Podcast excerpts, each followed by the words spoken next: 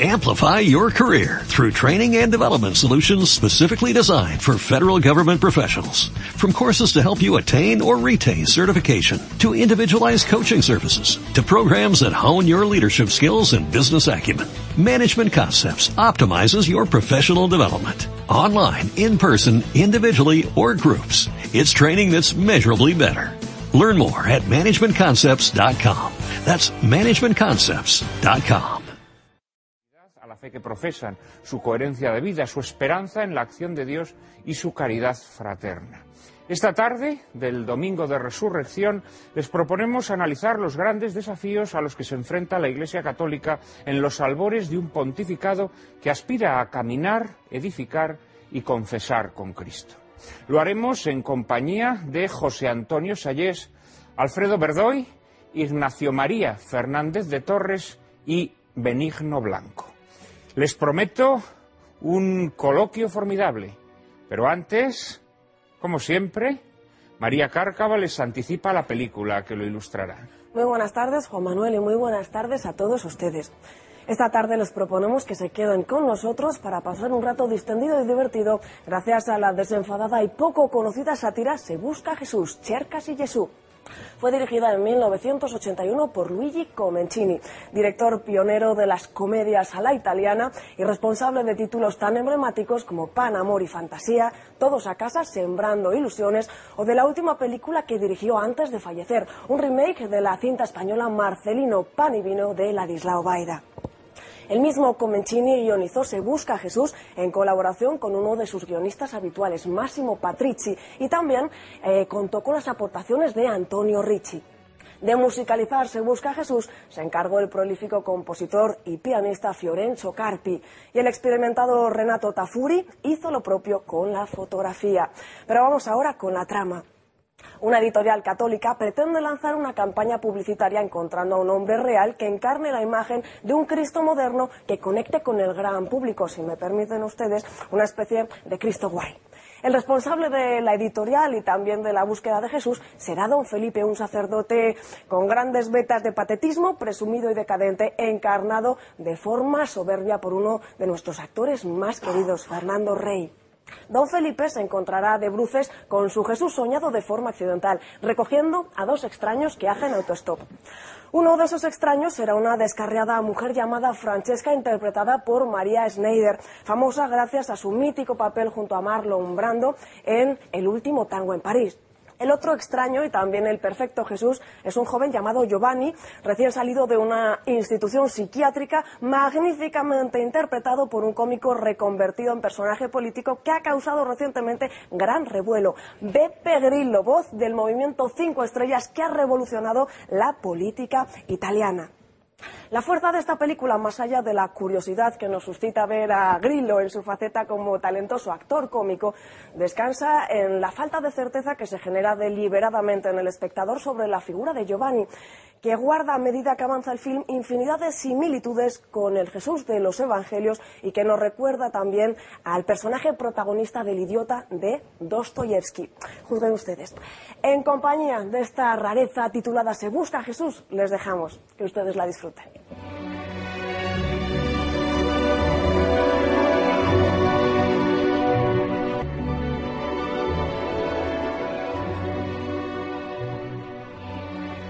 Muy buenas tardes a todos. Veíamos en Se Busca Jesús cómo los responsables de esa editorial católica, en exceso burocratizada y volcada en el marketing, no eran capaces de descubrir en el joven Giovanni a uno de esos pequeñuelos que, según el Evangelio, nos revelan la cercanía de Cristo.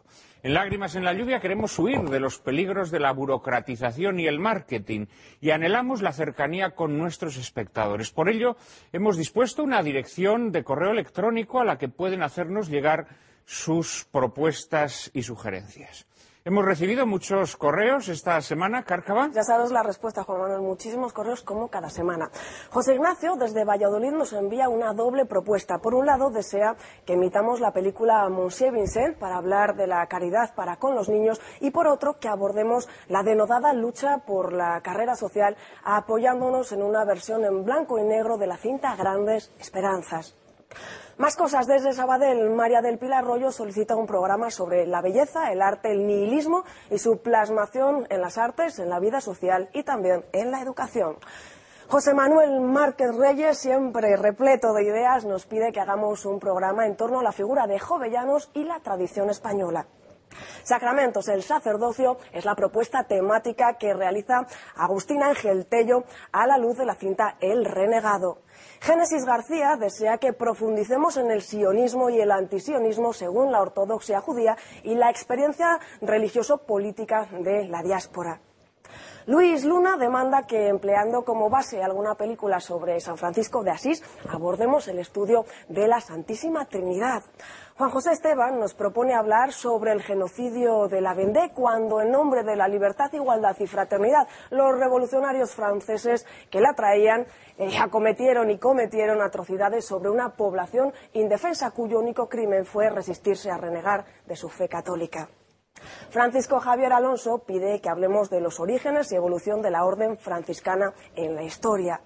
Desde Las Palmas de Gran Canaria, Rafael González nos insta a analizar la reforma del Código Penal, la ley penitenciaria y la cadena perpetua para los crímenes más graves.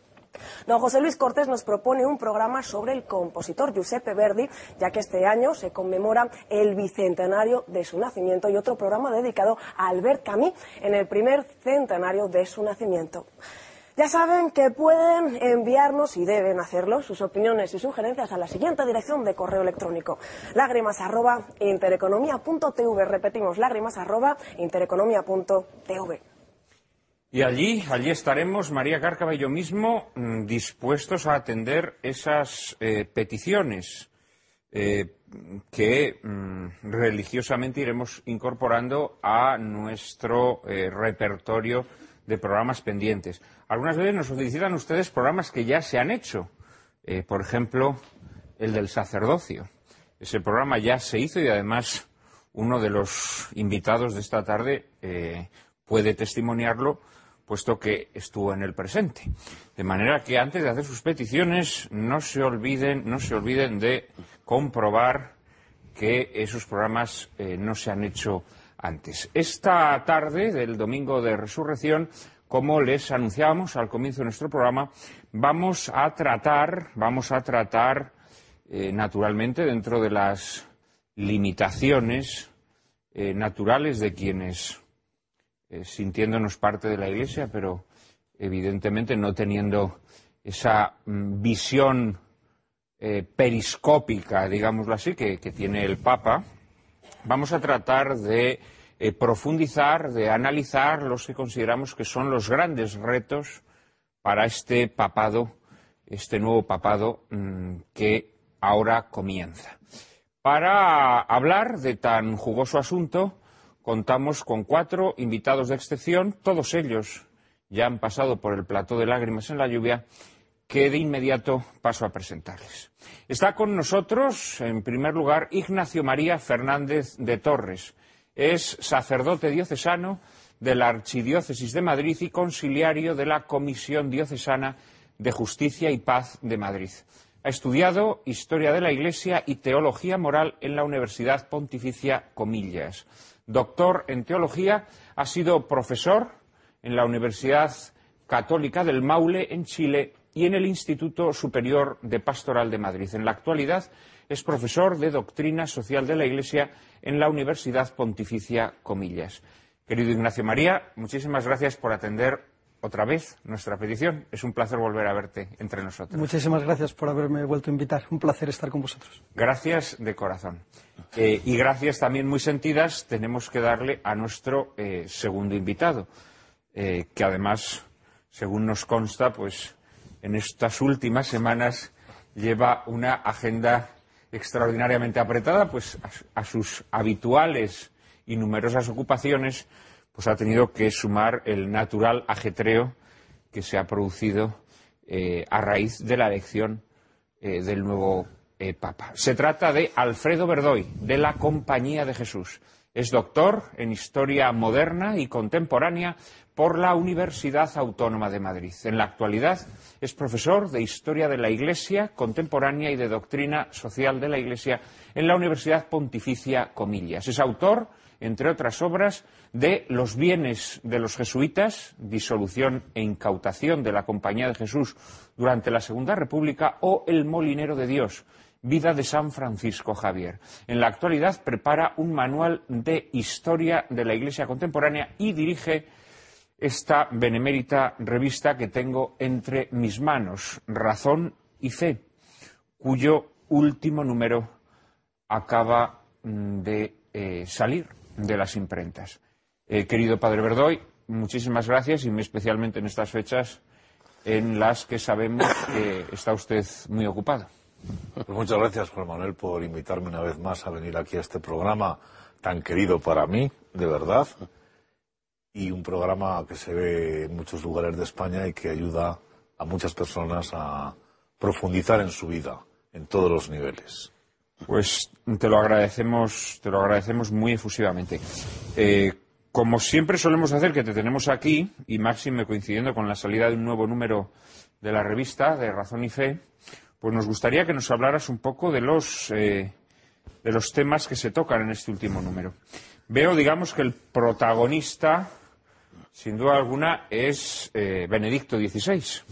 Hay Un, un, editorial, ¿no es así? Y dos artículos, uno de ellos, además, eh, de Gabino Uribarri, a quien tuvimos entre nosotros la semana pasada en nuestro programa. Sí, en este número teníamos previsto, antes de que supiéramos nada de la renuncia del Papa Benedicto, escribir sobre su pensamiento y mensajes cuaresmales. Entonces, bueno, pues escribimos sobre esto. Hay también otro editorial sobre la crisis de la democracia en España y la invasión de la calle en plan deslegitimador, un editorial de, de nuestra revista. Y después tenemos dos artículos sobre el Papa Benedicto, el de Gabino Uribarri. El de Gabino Uribarri que trata de explicar un poco los motivos de su renuncia, digámoslo así. Sí, pero, pero desde una posición que se ha visto poco, poco en, los sitios. Y es que el hombre espiritual existe. Y desde un hombre espiritual se toman decisiones espirituales. Y lo mismo que se alaba a una persona porque toma decisiones económicas, lo mismo que se alaba a un hombre porque toma decisiones políticas, ¿por qué no se puede alabar a una persona que toma decisiones espirituales? Esa es la tesis de este artículo. Después eh, publicamos un artículo de Carlos Sánchez de la Cruz, redentorista, licenciado en la Universidad Comillas, que escribe sobre la moral, las claves para la moral, para la teología moral de Ratzinger. Y después yo creo que hay un buen artículo del padre Gallagher, profesor que ha sido y decano de la Facultad de Teología de la Gregoriana, donde nos presenta qué son los nuevos ateísmos. un artículo que recomiendo y que, bueno, pues tradujimos de la revista Civilidad Católica, me parece a mí bastante bueno. Con el nuevo ateísmo se refiere a esta corriente, esta corriente de científicos y pensadores que... Pero no solamente, en esa corriente no solamente hay pensadores, sino que también hay un trazado muy grande de anticlericalismo, de odiosidad hacia la religión, de incomprensión de otras maneras de pensar. Es un artículo muy bien escrito. me parece un, tema, muy enjundioso, muy, muy enjundioso. También el profesor Ramón, José Ramón Espino en la posabla de, de, las pensiones en España. Y un artículo que creo yo que está muy bien hecho es Pensar la indignación. Desde claves filosóficas y después nuestras habituales secciones, aunque esta vez nos quedamos cortos, y bueno, pues secciones bibliográficas, etcétera, ¿no? Bueno, pues ya lo saben los espectadores de Lágrimas en la lluvia, saben que les recomendamos muy efusivamente la lectura de esta eh, revista, mm, seguramente la más antigua de todas las revistas culturales que se publican en España, una revista muy variada que les ayudará a pensar en profundidad sobre las grandes cuestiones de nuestro tiempo, siempre a la luz de la fe cristiana, pero eh, cuestiones de las más diversas disciplinas, de los más diversos ámbitos, político, social, cultural, filosófico, teológico, pastoral, etcétera, etcétera. Querido Padre Verdoy, muchísimas gracias también por esta gran labor que está haciendo al frente de esta revista. Todos los espectadores que estén interesados por suscribirse o por conocer mejor sus contenidos no tienen más que entrar en la página web de la revista razonife.es. Gracias. Nuestro, nuestro tercer invitado, en fin, ¿qué les voy a decir? Eh, todos ustedes lo conocen bien y eh, además es una persona que siempre, siempre, siempre nuestros espectadores nos solicitan que vuelva al plató de lágrimas en la lluvia. No vuelve todo lo que quisiéramos porque es un hombre eh, de vida azarosa y como la de los primeros discípulos de Jesús, una vida andariega. Eh, se trata de don José Antonio Sayés. Es doctor en teología por la Pontificia Universidad Gregoriana de Roma y profesor de teología fundamental en la Facultad de Teología del Norte de España con sede en Burgos.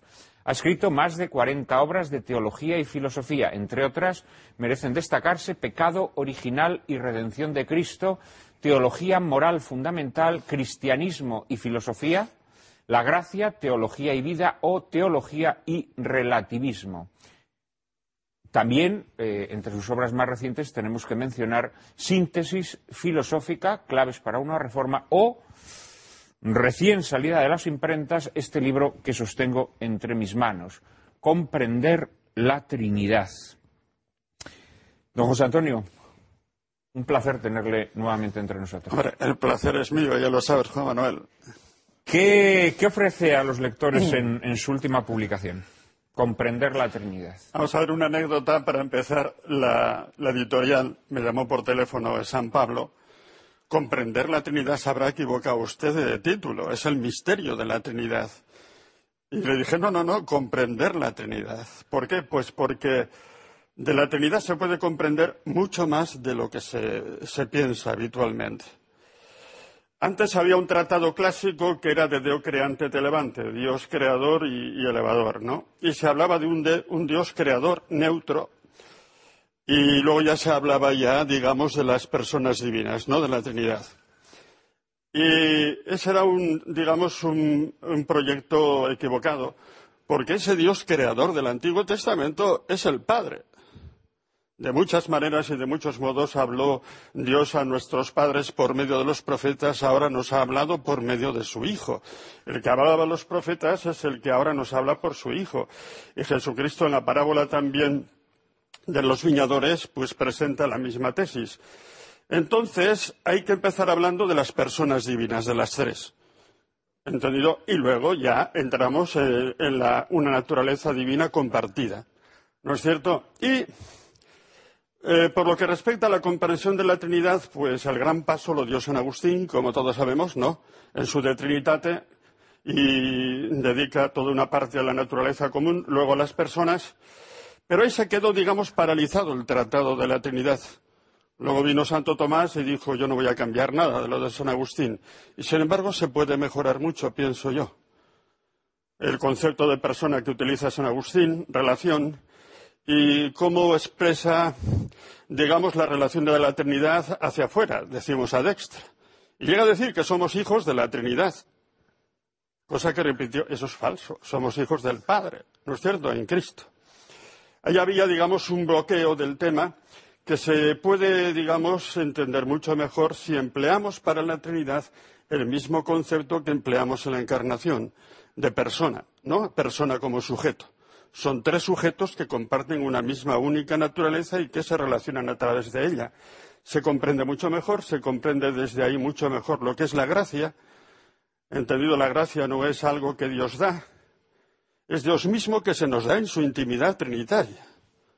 En cuanto que el Hijo y el Espíritu Santo han sido enviados a nuestro mundo, el Hijo por la encarnación y el Espíritu Santo de una forma invisible, pero el Espíritu Santo nos introduce en Cristo como sarmientos en la vid, y allá hago un dibujito de la gracia, y una vez que estamos en Cristo, somos amados por el Padre dentro del mismo amor con el que ama a su Hijo. Es decir, es una gozada poder, digamos, acercar a un público amplio eh, esta comprensión de la Trinidad, sacarla de su digamos, de su ocultismo y, acercarla. Y ahí en ese librito he prescindido de muchas cosas que a un seglar no le interesan. He ido, digamos, al meollo de la fe y yo creo que la gente podrá disfrutar ahora un poquito más de la Trinidad. Estoy seguro que para todas las personas que quieran penetrar en este misterio y que quieran comprenderlo un poco, ya que plenamente nunca podremos comprenderlo, eh, este libro les va a ser de eh, fundamental ayuda. Eh, es un misterio tan inmenso como las aguas del océano. Recordemos ese pasaje ¿no? del, del niño que se le aparece a San Agustín en la playa y le dice, lo que tú pretendes conocer es tan difícil como meter en este hoyo que es cavado en la arena todo el agua del océano. Pero, pero ese, el agua de ese inmenso océano se, creo que se va a contemplar de forma mucho más. Cuento una anécdota graciosa. Un alumno africano de Burgos, muy inteligente, Dice, este libro en francés sería mucho mejor, Comprendre la Trinité. Porque además ha escrito por un autor que no se sabe si es francés, Salles. La gente lo compraría porque creería que está escrito por un francés. Dice, se vendería mucho más. Bueno, pues Josep Antoine eh, Salles eh, ha publicado Comprendre la Trinité. Eh, está eh, editado por Ediciones San Pablo y también desde Lágrimas en la Lluvia se lo recomendamos encarecidamente. Don José Antonio Sayés no les defraudará. Muchísimas gracias por atender nuevamente nuestra petición. Gracias a ti de nuevo. Querido amigo. Y cierra, cierras nuestro cuarteto esta tarde eh, otro mm, también muy querido amigo de este programa. Se trata de Benigno Blanco. Es abogado y presidente del Foro de la Familia. Se licenció en Derecho por la Universidad de Oviedo. Trabajó como letrado en los servicios jurídicos de Iberdrola. En 1996 fue nombrado secretario de Estado de Aguas y Costas del Ministerio de Medio Ambiente y en 2000 secretario de Estado de Infraestructuras del Ministerio de Fomento. Es además autor de obras como En defensa de la familia y Familia, los debates que no tuvimos, en colaboración con Juan Meseguer. Querido Benigno, muchísimas gracias también a ti por, por atender nuevamente nuestra petición. Gracias, como siempre, por la invitación. a hablar de un tema tan apasionante como este, singularmente. Un tema apasionante, un tema apasionante en el que además quiero veros apasionados, ¿no? Porque creo que la, la ocasión y la circunstancia lo merecen. Pero antes de entrar de lleno y en harina en, en nuestro tema de esta tarde, sí creo que merecería algún comentario la curiosísima película. En Lágrimas en la lluvia nos preciamos de poner películas eh, descatalogadas, películas en las que nadie piensa. Y la verdad es que creo que esta es una de esas películas que nunca se emiten en las televisiones eh, y que además, bueno, pues está llena de curiosidades, desde la presencia de, de Grillo, personaje hoy tan denostado, tan unánimemente denostado que yo cuando de una persona hablan mal tirios y troyanos empiezo a pensar bien, ¿no? Y, de Grillo, al que efectivamente pues se le denosta mucho, pues eh, es un personaje que me provoca cierta curiosidad, cuanto menos. Y después de verlo en esta película, en donde, por cierto, está extraordinario, pues la verdad es que he de reconocer que me ha caído un poco eh, más simpático. Eh, querido Benigno, ¿qué te ha parecido Se busca a Jesús? Pues consideraría una tontería de película. No me ha, gustado, te ha gustado. No me ha gustado. Bien, está bien discrepado. Pero no me ha gustado. Bueno, ya sabes que no soy ningún experto en cine, o sea que mi opinión no sirve para nada. ¿no? Pero no me ha gustado porque me ha parecido profundamente superficial. Es decir, supongo que lo que pretende ser es una parodia de ciertos eclesiásticos convertidos en una especie de gerentes empresariales con Clerman, que no son capaces de reconocer a Jesucristo cuando aparece, ¿verdad? Digo yo que será esa la idea pero ni me parece que sean capaces de representar mínimamente a ningún eclesiástico, esos em, gerentes de una editorial rodeados de monjitas atontadas en pareja alrededor suyo, todo el día no sabe muy bien por qué, ni me parece que el personaje de Beppe Grillo represente para nada a Jesucristo. Es más bien una ONG con patas que va por la película sonriendo y haciendo el bien. Pero ni hay ninguna referencia real ni a Dios, ni a la Iglesia, ni al carácter sobrenatural de la religión en la película, ni por un bando ni por el otro, por decirlo así. Cuando me parece una película absolutamente insignificante. Hombre, yo no creo que se pretenda que el personaje es Jesucristo. Yo creo que se pretende es mostrar que en ese personaje podemos ver a Jesucristo. Sí, el milagro final. Bueno. Eh, podemos ver a Jesucristo, podemos ver la mediación de Jesús a través de, bueno, pues de los pequeñuelos, ¿no? De los que se nos habla en el pasaje este del, del Evangelio, el pasaje del juicio final del Evangelio de San Mateo, ¿no? Eh, pero Yo, en cambio, la figura de esos eclesiásticos, evidentemente no representan a la Iglesia, pero yo creo que esos eclesiásticos sí existen. Benigno. Existirán personajes Ese eclesiásticos burocratizado. que son tan humanos como eso, pero es que me parece que es tan simplista, eh, tan esquemático, tan sin matices, que no sirve ni para la parodia. Bueno, bueno. No lo sé. Tu visión es inclemente. Vamos a ver si por este otro bando encontramos eh, adhesiones más, más entusiastas a la película. Padre Verdoy, ¿se Pues busca a Jesús? ¿Le ha parecido tan mala como a Benigno o no? No. Me ha parecido una película de corte, yo no entiendo mucho de cine, de corte posmoderno. Posmoderno. A ver, expliquemos. Sí, eh, pues posmoderno es una narración de poca entidad, suave, en la que se insinúan algunos temas. Evidentemente no se mete uno en muchas profundidades, hechas por gentes que no sabes cuál es su posición inicial. Entonces, inicialmente me parece una película posmoderna. En segundo lugar, me parece una película muy anticlerical. Hecha con, una cier- con un cierto humor, pero la iglesia queda, la iglesia queda eh, muy mal tratada, No, sin, grandes estropicios, grandes voces, eh, ¿no? pero, pero el, el clero que aparece ahí, el mundo de la religión que aparece ahí, los religiosos, o mejor dicho, religiosas que aparecen ahí, bueno, es un ataque muy duro. ¿eh? En primer lugar, al el director de esta editorial, bueno, pues es un señor coqueto desde el primer momento, rodeado de una serie de personas a las que utiliza permanentemente, que vamos conociéndolos poco a poco, eh, rodeado por un ejército de religiosas que no se sabe bien cuál es su labor, y entonces, bueno, pues es una película donde la Bueno, no, las, las religiosas están trabajando en la editorial. Sí, pero- Se van paseando, ¿no? Por los pasillos. No se sabe muy bien para qué. No sé, no sé. Pero es una película donde, donde hay un anticlericalismo quizá también muy posmoderno, pero muy castigador de otras muchas cosas. Después, el personaje. Pues hombre, yo artísticamente a mí me parece que el personaje actúa magníficamente bien. Es decir, que, que te mete rápidamente, te cautiva. Grillo, está hablando del Grillo. Te cautiva, te hace sonreír, lo acompañas con agrado, a veces no lo entiendes, te pierdes con él. Bueno, pues un personaje variopinto, pero al mismo tiempo en el que hay una estructura en su persona y, y conforme se va dando cuenta de las cosas va actuando y va cambiando, capaz de acoger posiciones muy distintas, con una frase que me parece que es bruto matar, es feo matar, pero todavía es más feo, bueno, no sé cómo lo dice. Entonces, bueno, a, la persona a la que yo no he entendido nada es a la, a la protagonista o protagonista, a la terrorista, me he perdido totalmente en esa situación. Y una persona, y con, y con datos también entrañables, pues el señor carpintero que le, que le acoge en su carpintería, esa familia tan italiana donde no se sabe de quién es un hijo y, las voces que hay en esa casa, también la protección de unos y de otros. Entonces es una película posmoderna en la que no se sabe bien qué es lo que se busca, pero que ciertamente la Iglesia en estas estructuras queda muy, muy ridiculizada, porque además los tres sacerdotes que salen pues son maltratados y bueno, pues la bondad de don Gaetano pues es una bondad de un señor que es medio lelo.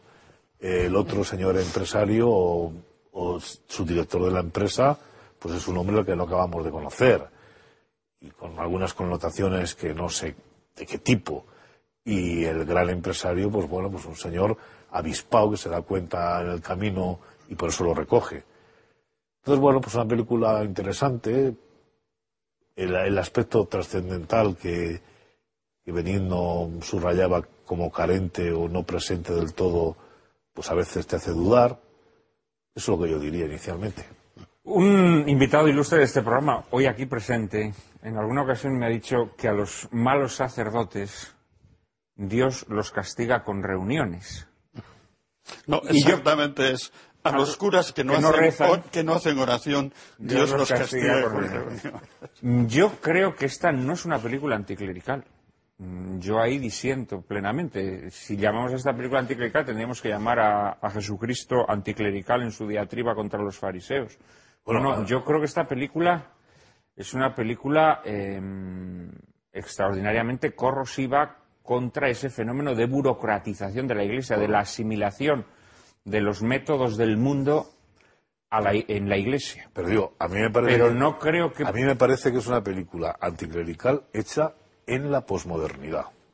Es decir, de manera suave, nada estridente, siempre dejando las cosas suficientemente claras y ambiguas y siempre destacando los aspectos negativos según va pasando el tiempo, vas conociendo más estos personajes. E incluso dentro de ellos tres, al que le perdonan la vida es a don Gaetano, que da la impresión de que salva su puesto de trabajo si consigue encontrar a Jesús.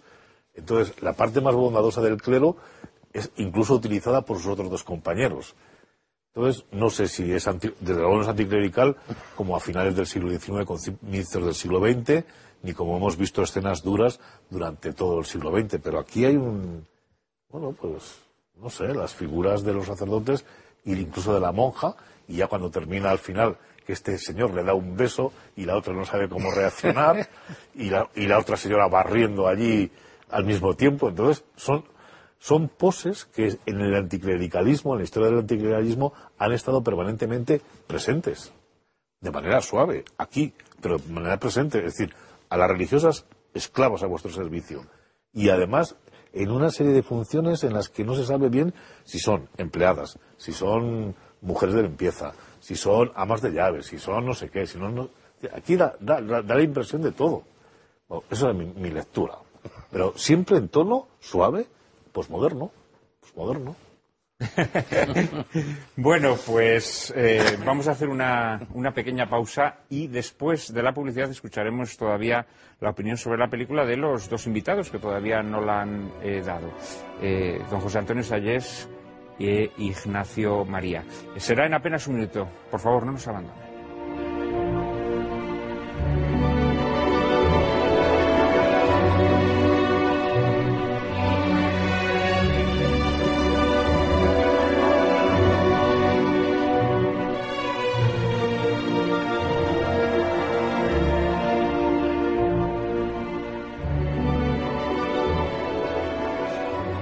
Buenas tardes, queridos espectadores de Lágrimas en la Lluvia. Estamos en esta tarde de domingo de resurrección eh, tratando, tratando de analizar eh, lo que van a ser los grandes retos del eh, papado de Francisco.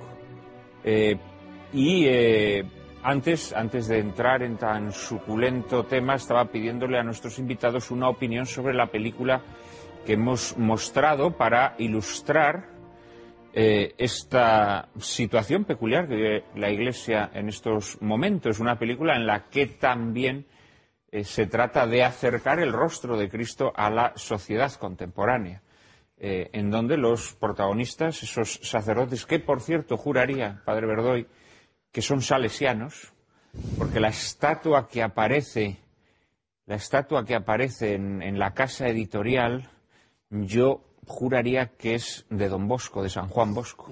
Al final aparece una estatua así. Una estatua que yo, la verdad, si no es San Juan Bosco, se me parecía mucho, pero ahí no, no podría... En Italia, en Italia hay tres grandes empresas editoriales eclesiásticas de altísimo nivel competitivo y de mucho dinero pero no me atrevería yo a decir cuál de las tres es. Sí, no, puede no ser las tres están en el norte de Italia, centro norte de Italia, entonces son, son grandes empresas, ¿eh? con muchísimos empleados y con, sí, con líderes comerciales. Sí, sí. No, no.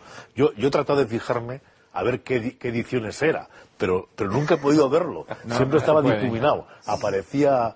Eh, no, y la, y la, estatua tampoco uno puede decir con seguridad que es San Juan Bosco. Lo que pasa es que si no es. He parado incluso a ver, a ver qué editorial era, pero no he podido verlo. Si no es San Juan Bosco, es evidente la intención malévola del director de la película en hacernos creer que lo es, porque. Eh, la verdad es que se parece mucho eh, por su complexión, etcétera, ¿no? Eh, yo, en cambio, no participo de esa visión tan negativa que habéis mostrado por razones diversas Benigno y, el padre Verdoy. Mm, creo que la película es una denuncia de, ciertas sí, de ciertas degeneraciones que, existen en el seno de la Iglesia por, otra parte, de una tentación muy propia, no solo de la Iglesia, sino de cualquier organización humana en nuestro tiempo, ¿no? que es sustituir lo, lo que verdaderamente nos, nos identifica por una mm, corteza mediática, aparatosa, superficial, llamativa. Y en este sentido yo creo que es una, creo que es una crítica saludable. Eh, pero bueno, veo que a vosotros mm, no, no, os ha parecido como a mí. Eh, don José Antonio. Una Pues- opinión sobre Se busca a Jesús. Yo te voy a defraudar también. Sí, sí, bien, bien, Opino bien. totalmente como Benigno. Nada, esto de, esto de rodearte de invitados. esto demuestra el pluralismo que hay en, esta- en es este programa, ¿no? ¿no? es cierto? Naturalmente, naturalmente.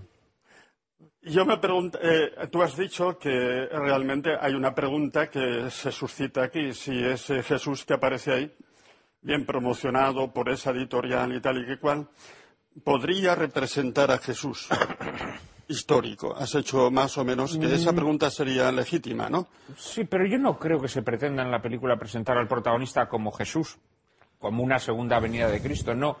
Creo que más que nada nos lo presenta como un hombre a través del cual podemos llegar a Cristo Bueno, pues eso. y que bien. sin embargo es ignorado. O sea, sin embargo no, se- no Pues se la pregunta percibe. la hacemos así, a ver si a través de ese personaje podremos llegar a Cristo. Yo diría que me resulta realmente un poco ridículo. Yo estaba viéndola con un amigo y cuando la terrorista no se atreve a matar a aquella gallina, ¿no os acordáis? Sí.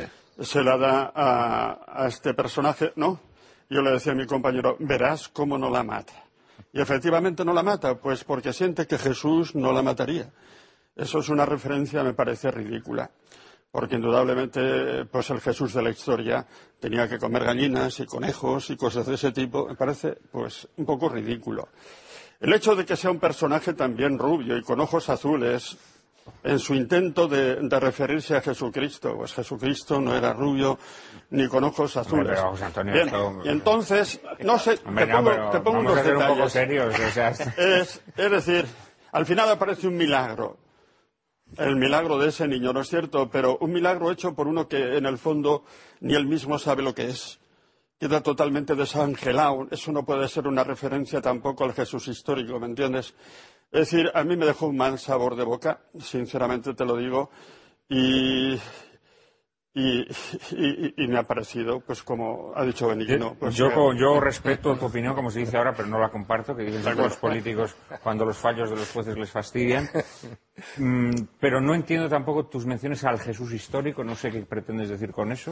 Es decir, sí, en, esa, en, esa, en ese. Más Jesús que nada, más que nada porque, en fin, esto del Jesús histórico una tiene referencia unas a- al. Jesús histórico. Yo, Yo creo, digo, yo no creo veo que no. ninguna- Yo creo que lo que, nos, lo que está denunciando es que si Cristo volviera, lo recibiríamos como lo recibieron hace dos mil años. Es decir, no seríamos capaces de reconocerlo. Es de lo que nos está hablando la película. No nos está hablando del Jesús histórico ni del Jesús ahistórico. Nos está hablando que una persona, que una persona en la que podemos, en la que podemos contemplar el rostro de Dios, como podemos contemplarlo en todas las personas, pero en este caso especialmente porque es una persona especialmente desvalida, una persona que acaba de salir de una institución psiquiátrica, eh, una persona que no tiene a nadie en el mundo y además una persona que va sembrando el bien allá por donde va, sin embargo, es una persona que pasa ante nuestros ojos y no le prestamos atención. Yo creo que ir más lejos de eso, el Jesús histórico y demás, yo creo que aquí no. O decir que porque es rubio y tiene. O sea, yo creo que no tiene nada que ver con lo que la película plantea, que yo creo que no lo termina de plantear bien, porque introduce elementos. A mí toda la historia de la terrorista, pues me parece un poco calamitosa. Mm, pero creo que lo que la película plantea es otra cosa. Lo que la película plantea es la esclerotización de la fe, la esclerotización de la propia Iglesia, eh, que es incapaz de ver a ese hombre. Pero yo creo, Juan Manuel, que plantea eso, muy mal planteado en mi opinión, pero además plantea por contraste un Jesús que no tiene nada que ver con Jesús. Es decir, a mí me pasa un poco como... Pero yo es que no creo que plantee un Me da lo Jesús. mismo, o que nos recuerde a Jesús, o que lo veamos como un pequeño que representa a Jesús, me da lo mismo. Es un personaje sin sentido, que procede de una institución psiquiátrica, que va como al helado a todos los sitios, que es bondadoso, eso no tengo ninguna duda, pero puramente bondadoso, que no hay en él ninguna referencia que pueda recordar a Jesucristo más que esa bondad al mirar a la gente, una bondad tontorrona por otra parte, nada inteligente. ¿eh? Por tanto, a mí así como los ejecutivos con Clerman de la editorial no me recuerdan a la Iglesia para nada, no digo porque no haya eclesiásticos malos o ejecutivos o vendidos al dinero, que es otra cosa, sino que eso no representa nada, este personaje tampoco me recuerda no digo ya a Jesucristo, a un buen cristiano para nada, más allá de que es un tipo bondadoso, podría estar en una ONG. Bien, pero nada más. Bueno, vamos a, vamos a concluir con... Un momentito, brevemente. A ver. La chica, yo viéndola ahí, en una película italiana, me recordó a mí a las Brigadas Rojas. Sí. Le Brigate Rosse, que yo conocí en Italia en mis tiempos de estudiante. Y claro, era también una parodia. Es decir, que aquellas brigadas eh, y mataban en serio, ¿no es cierto? Se cargaron a Aldo Moro, ¿no? Sí, sí, y sí, aquí sí, es sí. una chica que no es más que guapa. Y me Bueno, resulta eso es- también... También Eso, eso, discutible, eso sí que me parece discutible, Vamos a ver, eh, No queda favorecido. En fin, a mí, me- a mí me ha parecido más guapo Beppe Grillo, sinceramente. Pero bueno, en fin. eh, eso sí que me parece discutible. Lo de la belleza de María Schneider eh, me parece más discutible que todo lo demás que estáis discutiendo. Pero bueno, que vamos a terminar esta ronda La con eh, Ignacio María. ¿También a ti te ha parecido una película deplorable? Yo ahora me siento aquí como a Daniel en el foso de los leones, porque yo voy a hablar bien de la película. Bueno, bien, algo es algo, algo es no algo. sé si sentarme contigo, tú te vienes aquí a mi lado. Vamos a ver. eh, yo he visto- Dentro de su tono menor. Sí, o sea vamos a que- ver. Yo he visto la película dos veces. Y, y yo he tratado de hacer una lectura puramente alegórica, porque está clara que la- esta, película no es una película de tesis, evidentemente, ¿no? Y he hecho una pues, lectura metafórica, ¿no? Y a mí en ese sentido, a mí la película, yo no sé si el director quiere hacer anticlericalismo no, pero yo creo que con la película le hace un favor inmenso a la Iglesia. Porque en el fondo la película refleja un montón de personajes humanos que están necesitados de lo que es el núcleo de la fe, que es anunciarles a un Dios bueno que les quiere y que puede aportar sentido a sus vidas. O sea, la película está llena de personajes que en el fondo van buscando sentido. La terrorista no sabe qué hacer con su vida. La pobre madre soltera está la pobre que no se sabe si está aquí o allá. Esos dos señores con los que vive, que al final no se sabe claro si son su padre, su madre o estas familias italianas yeyes, eh, te das cuenta. Yo, yo cuando veía la película, en esta clave puramente alegórica, se me venían a la cabeza dos textos bíblicos. Uno el de la samaritana, ¿no? El de cuánta gente hay que tiene sed y necesita que alguien les dé de beber, ¿no? Y otra cosa, la imagen del buen samaritano, de que necesitamos una iglesia que preste este servicio a la humanidad, que es el- ese agua que le llevó Cristo a la samaritana, ¿no? Y en ese sentido a mí la bondad del personaje me parecía algo muy serio. Evidentemente en la película no quieren hacer un tratado ni sobre la teología de la caridad, ni evidentemente Erich Fromm se sentiría reflejado con su obra, ¿verdad? Lo de sobre el amor. Pero eh, San Juan dice que el que ama ha conocido a Dios porque Dios es amor. Y el Papa nos acaba de recordar que un eje fundamental de la vida de la Iglesia tiene que ser la bondad. Es verdad que la, iglesia, que la película no refleja, como decía Benigno, ningún fondo de trascendencia, ¿no? Pero está clara que la bondad es un terreno común donde la Iglesia puede dialogar con los no creyentes. Y es en la bondad también donde podemos encontrar ese núcleo común de experiencias humanas, donde podemos ayudar a los hombres a que se planteen la, la pregunta sobre Dios, ¿no? Yo en ese sentido, si el director quiso hacer una película anticlerical, a mí lo que me ha hecho la película es dar muchas gracias a Dios por ser católico y ser cura. Y porque ha descubierto que me queda mucha tarea en esta vida hasta que Dios me llame a jugar al tute con San Pedro, ¿no? Y respecto a la figura de los clérigos que aparecen en la película, yo diría que por desgracia en la Iglesia no solamente es que haya de esos clérigos, es que los hay peores. Los hay peores. No vamos a decir nombres y apellidos, pero la historia. no, eso sería- Por eso digo, pero la historia. No, pero la historia reciente, la historia reciente está llena de personajes muchísimo peores, ¿no? Y la historia de la Iglesia, yo que he estudiado historia de la Iglesia con Alfredo, eh, la historia de la Iglesia está trufada de casos de clérigos, de personajes de la Iglesia, donde convirtieron su actividad eclesiástica en una tapadera de actividades económicas. Pero yo creo que detrás de estos personajes, creo, o yo insisto en esa clave alegórica, he querido ver otra cosa que a mí me parece mucho más grave. Cuando la Iglesia, en lugar de ser servidora de la humanidad, cae en la tentación farisaica de usar a las personas, en lugar de ponerse al servicio de las personas, poner a las personas al servicio de ella, entonces este edificio se derrumba. Y a mí en ese sentido la película, dentro de lo que es el cine italiano, ¿no? con ese toque esperpéntico, a veces con una especie de humor negro. Yo recordaba la escena cuando van a quemar la carpintería, ¿no? Que saca el otro la pistola. Ah, este, está, este está de guasa. Diría un castigo, este está de coña, ¿no? Pega el tiro y los otros salen arreando, ¿no? Eh, pues dentro de esa clave esperpéntica, de humor italiano, ¿no? Yo a veces en la película, a lo mejor os vais a reír, pero yo decía, aquí me faltan Don Camilo y Pepone, ¿no? En algún momento determinado a mí me faltaban... Son mucho mejor Por eso digo, pero ese personaje tan estereotipado, ¿no?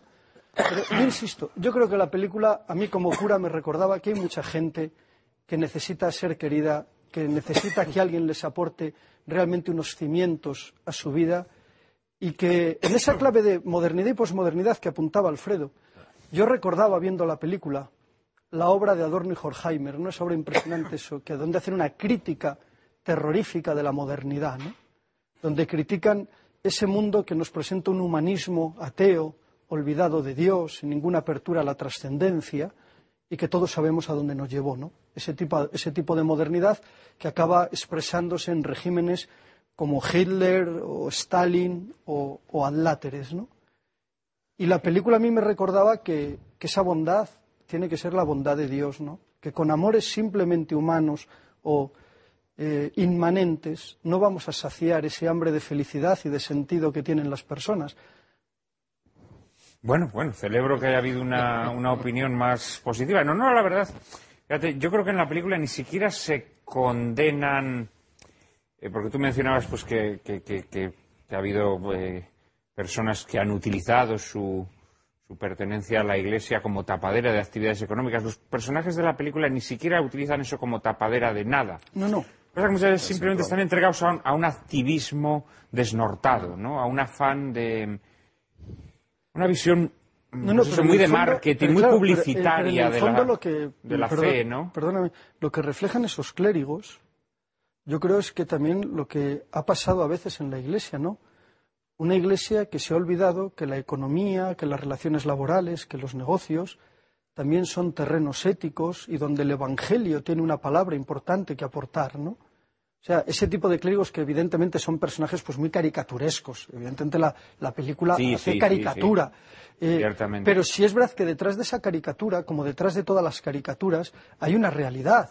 Y es que hemos tenido y seguimos teniendo un sector de la Iglesia donde la doctrina social de la Iglesia, donde la moral social pues ha quedado muy arrinconada en sus vidas, ¿no?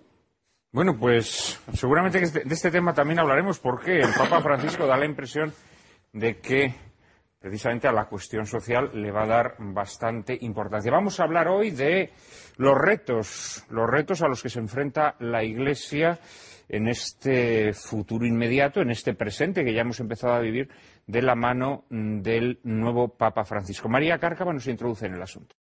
La elección del cardenal Jorge Mario Bergoglio, arzobispo de Buenos Aires como papa, se produce en circunstancias excepcionales. Tras la renuncia de su antecesor Benedicto XVI y con iniciativas abiertas que han provocado tanta expectación como la llamada nueva evangelización o el año de la fe, el Papa Francisco ha puesto el foco en la vocación de servicio de la Iglesia en la oración y en el compromiso con los más necesitados, teniendo siempre como centro a Cristo. Hombre austero y humilde, la elección de su nombre parece tener una vocación programática denodado defensor de los más débiles frente a los abusos de los poderes político y económico, Bergoglio es el primer hispanoamericano que gobernará la Iglesia de Roma como obispo de Roma y también el primer miembro de la Compañía de Jesús que accede a tan alta dignidad. Su piedad mariana y su recia espiritualidad ignaciana conforman una personalidad pastoral sumamente afectiva que ya se ha expresado en gestos de proximidad perfectamente compatibles con la ortodoxia doctrinal. La tarea que le aguarda no es baladí.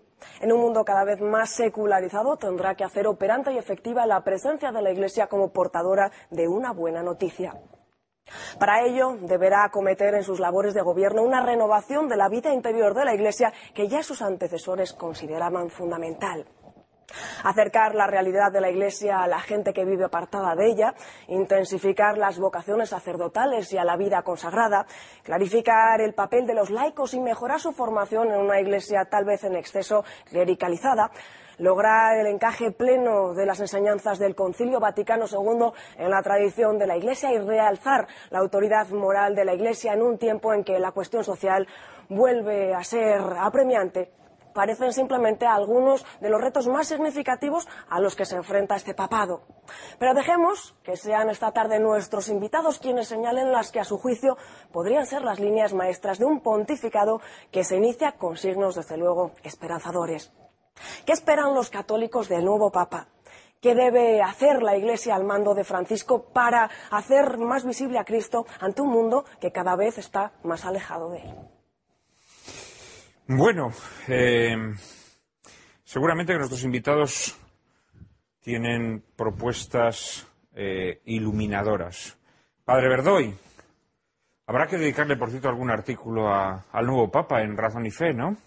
Sí, tenemos pensado, a, ver si nos da tiempo, publicar un artículo sobre el pensamiento moral de, social, perdón, de este Papa. Pero no sé si nos va a ser posible me parece un tema suculento, me parece suculento porque da la impresión de que este Papa a la cuestión social le va a conceder gran importancia. Bueno, entonces.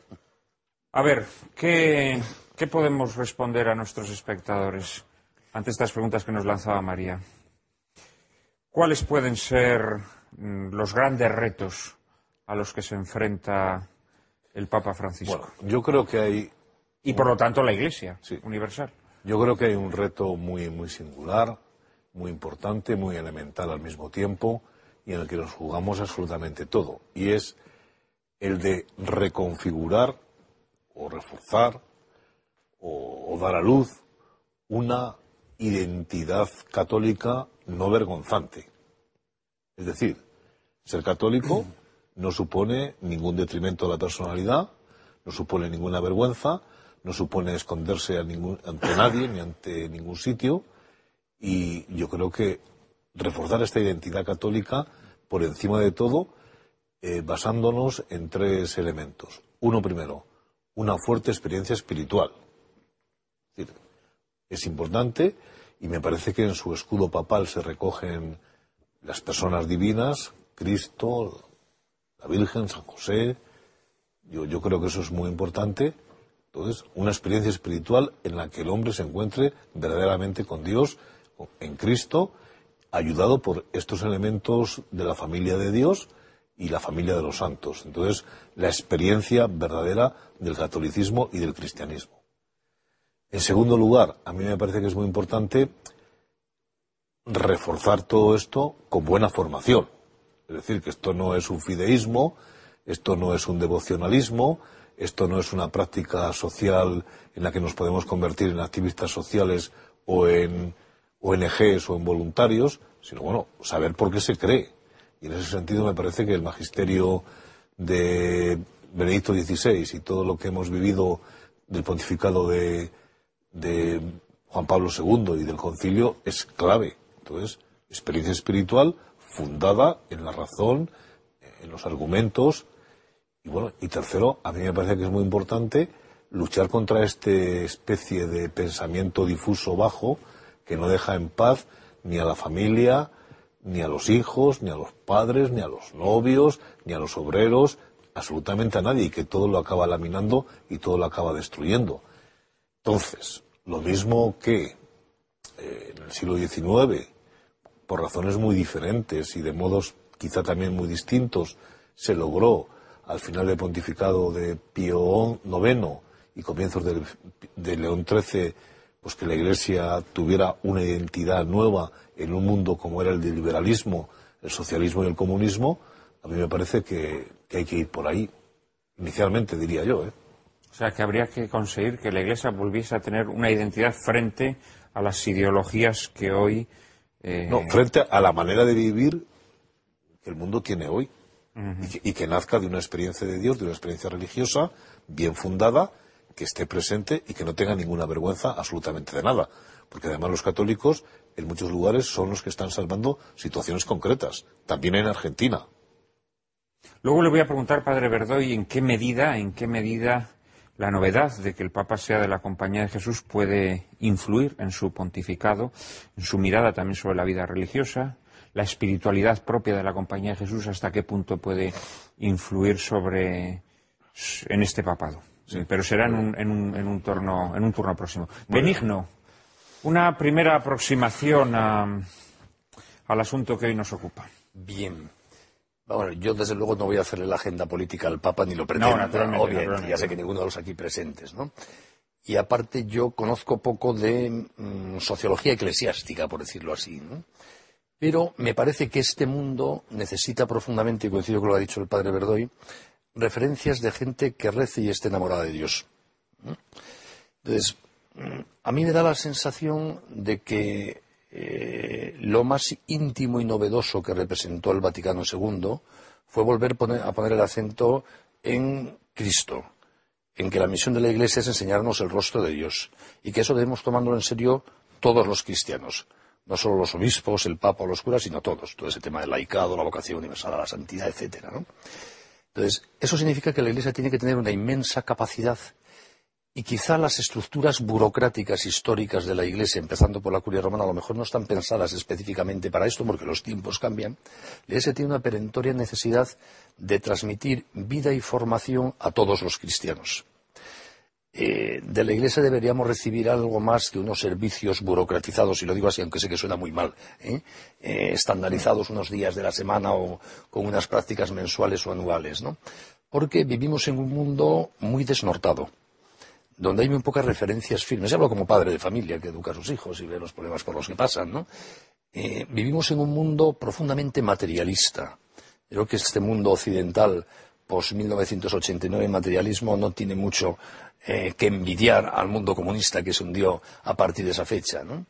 Eh, vivimos en un mundo donde hay una profunda pérdida de fe en la razón donde la subjetividad emotivista, eso lo hemos hablado en este programa muchas veces, sustituye a la mirada cariñosa a la realidad de las cosas, empezando por el ser humano. Me ha encantado cómo el nuevo Papa habló del cuidado. Creo que es algo profundamente religioso. Cuidar, preocuparse de los demás porque son buenos, porque lo merecen los demás y lo demás. Entonces, quizá lo que necesita esta iglesia es un poco, yo es lo que he visto en el Papa Francisco, de entrada, decir, una persona que mira con cariño que dice que somos responsables de cuidar a todo lo que nos rodea y que para hacer eso en clave cristiana tenemos que empezar por rezar mucho. que es lo que yo echaba en falta en la película, una referencia que alguien reza, alguien mira para arriba un poquito, ¿no? Entonces, bueno, reza, reza el cuando, cuando tiene que abrir la puerta con, con el... Así, sí, con el Si lo pasa eso más que rezo es magia casi, ¿no? A ver si funciona. y, y, recuerda, y recuerda en, una, en, una, secuencia muy bonita de la película que el Papa está rezando por nosotros. Sí, sí pero... no volveré a ser crítico con la película. Entonces, me da la sensación de que necesitamos, por decirlo así, aunque sea ya casi un tópico, volver a las raíces, pero las raíces de verdad.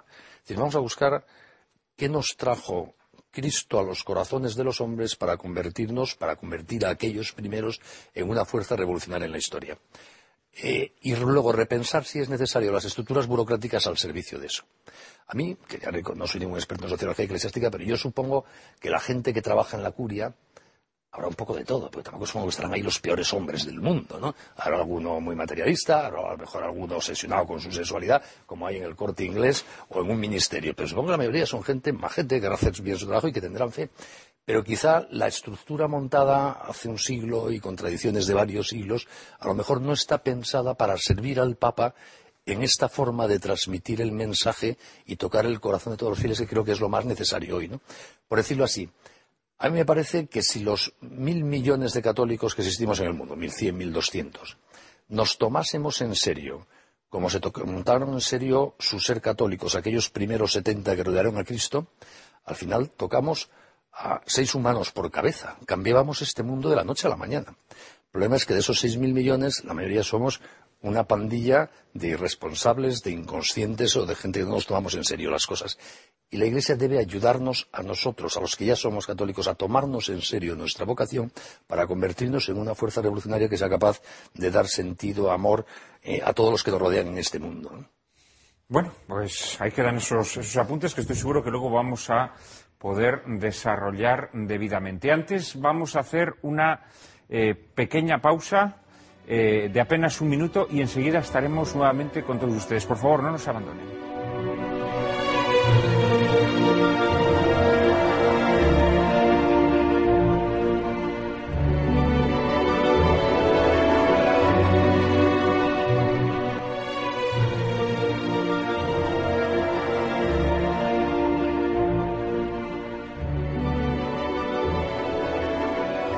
Muy buenas tardes, queridos espectadores de Lágrimas en la Lluvia. Estamos en esta tarde del Domingo de Resurrección dedicando nuestro programa a los grandes desafíos a los que se enfrenta la Iglesia en la coyuntura presente.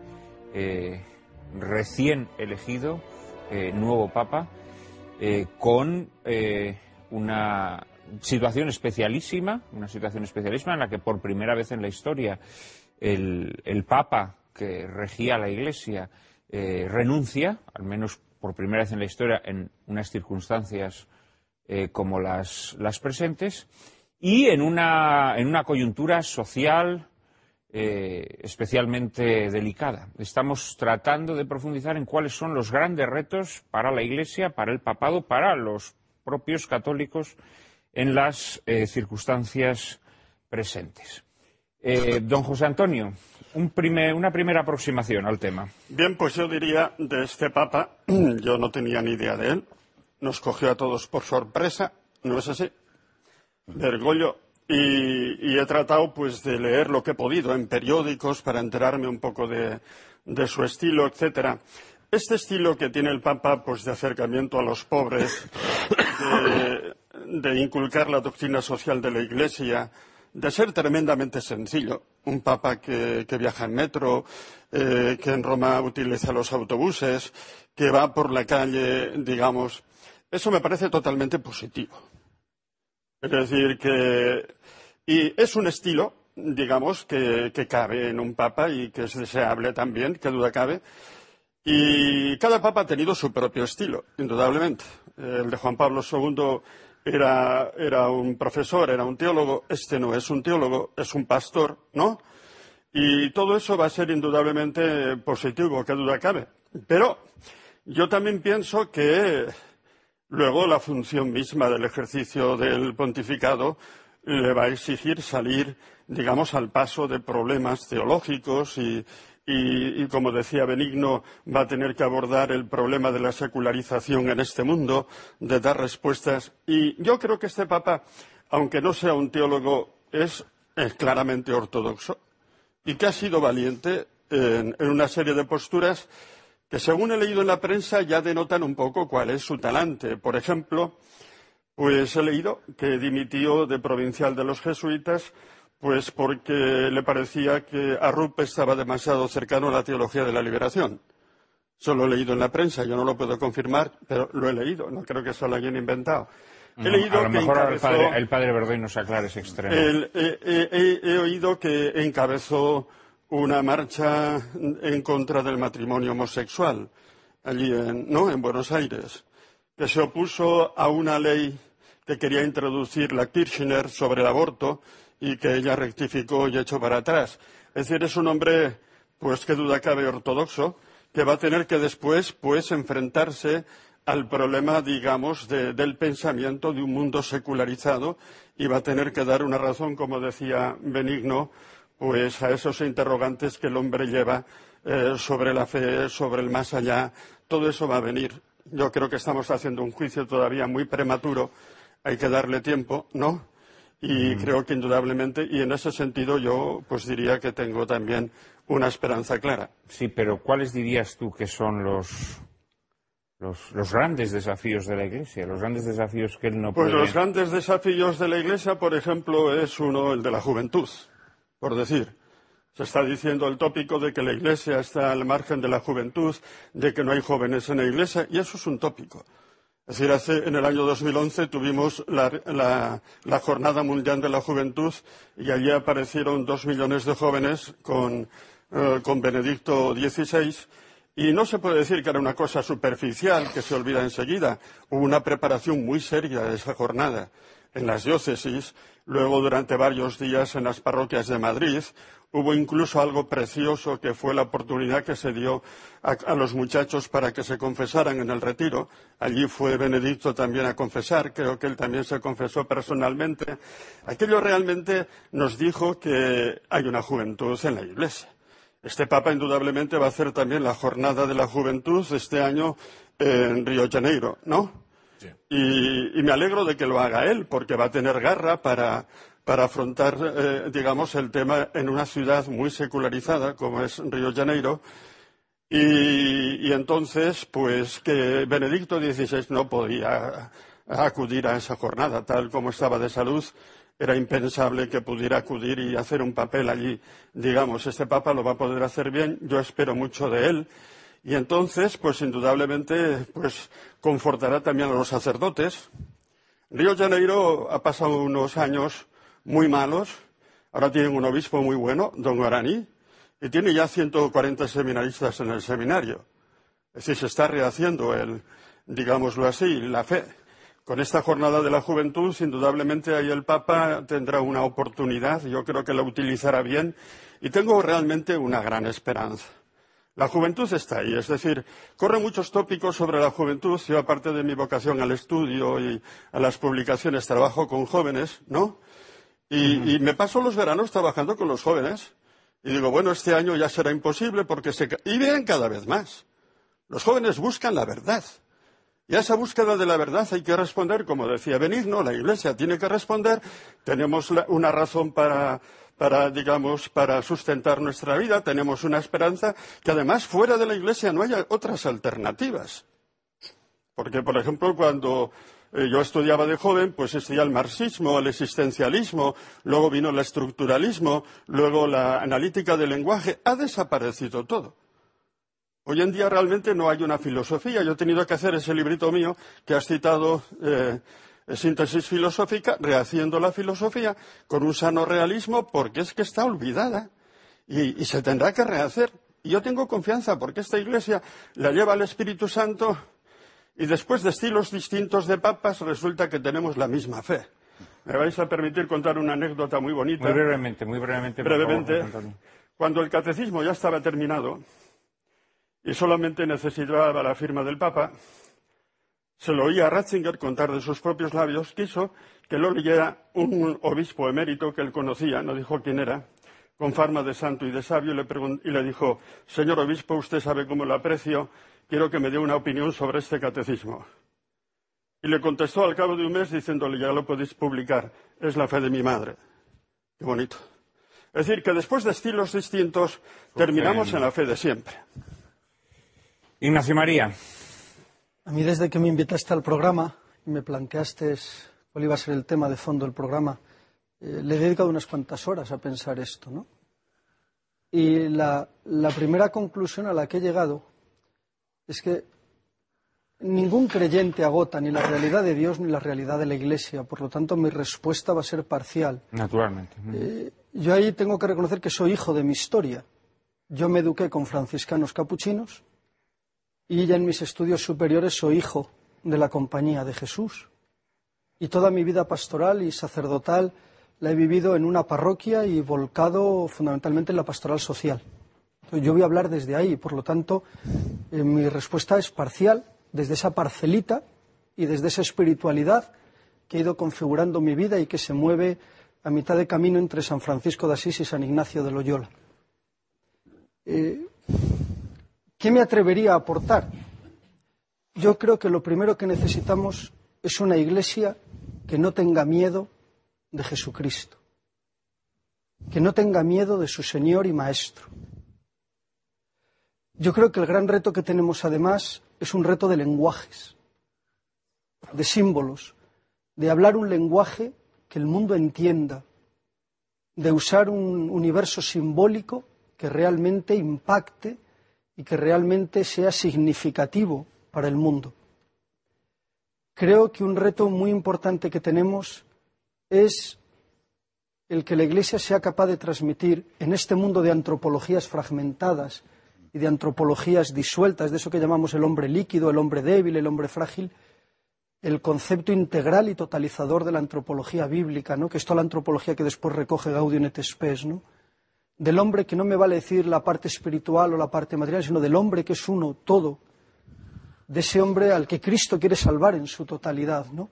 Y que yo creo que ahí el Papa sitúa precisamente el misterio de la dignidad humana, y por eso el Papa yo creo que sabe aunar perfectamente oración y compromiso, eh, como decía yo, rodillas delante del sagrario y rodillas delante de los pobres, ¿no?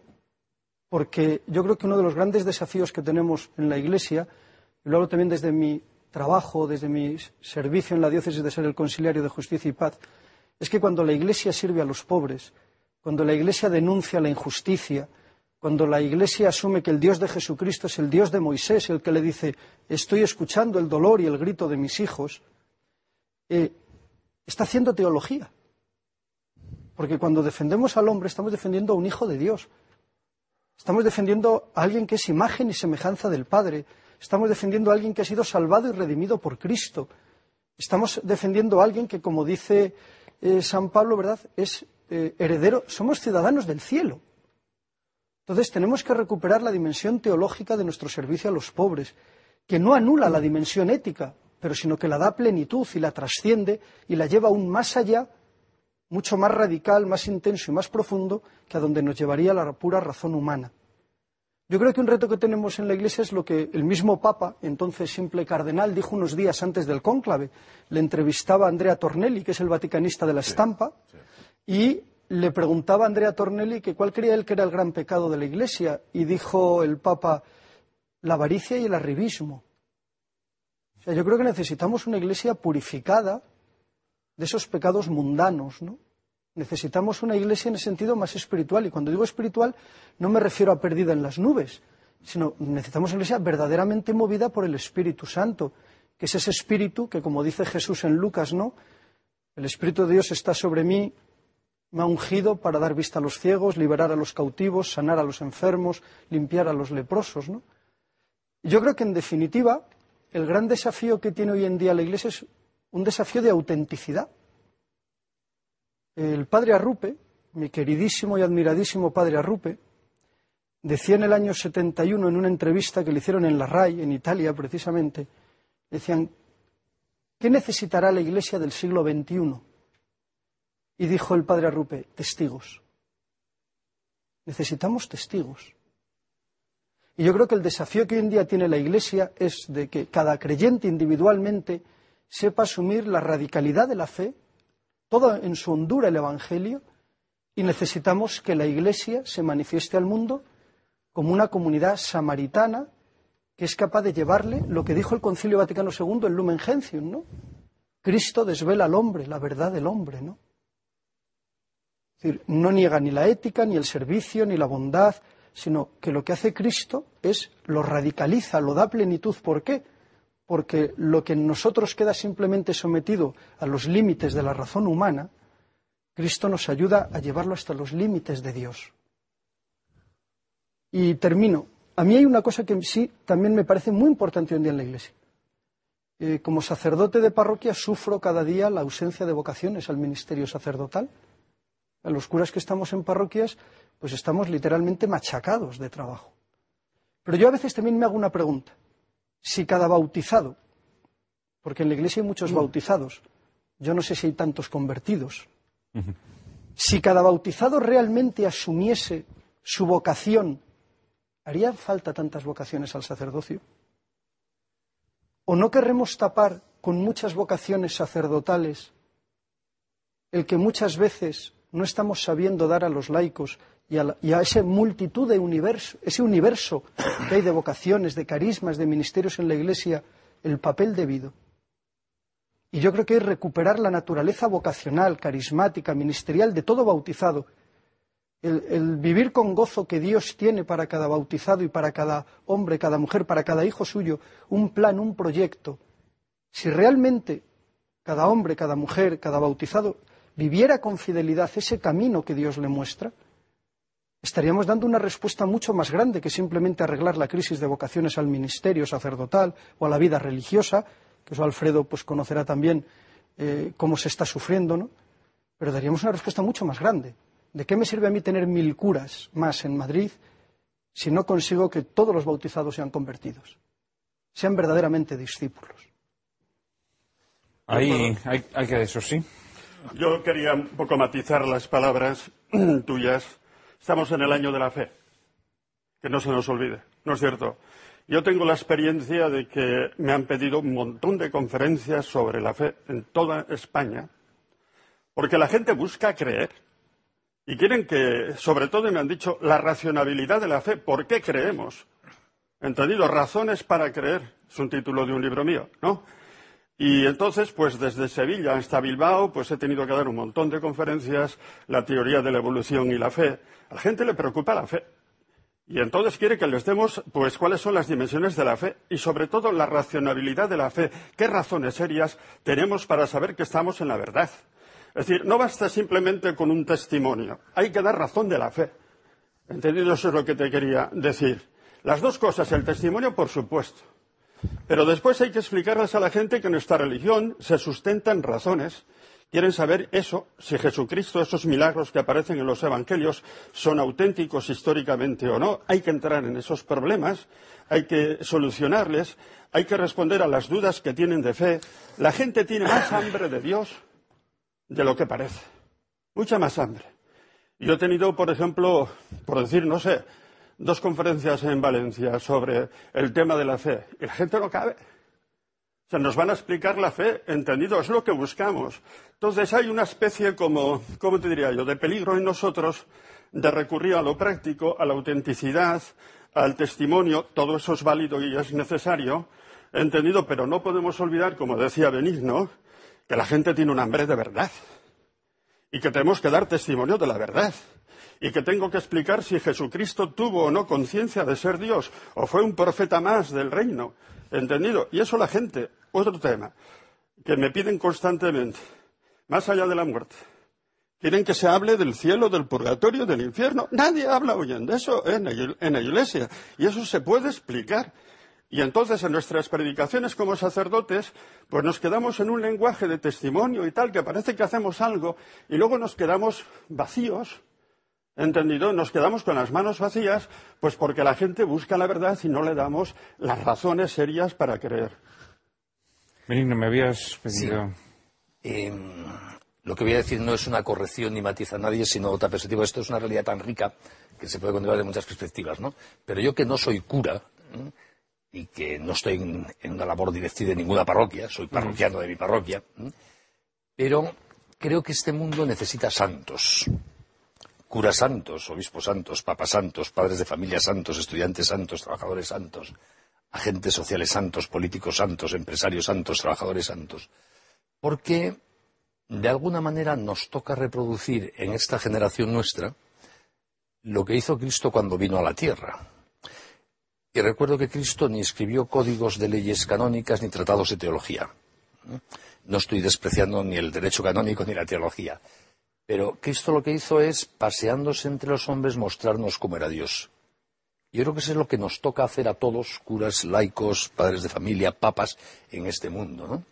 Entonces tenemos que ser capaces de tomarnos tan en serio esa exigencia vocacional que deriva del bautismo para todos, como tú muy bien decías, de tomarnos en serio a Dios para que los demás, viéndonos a nosotros, puedan sentir el atractivo de Cristo. Ya sé que es echarnos mucha responsabilidad encima, pero yo creo que eso es ser un bautizado. Yo este, el fin de semana pasado, es una anécdota personal sin más, ¿no?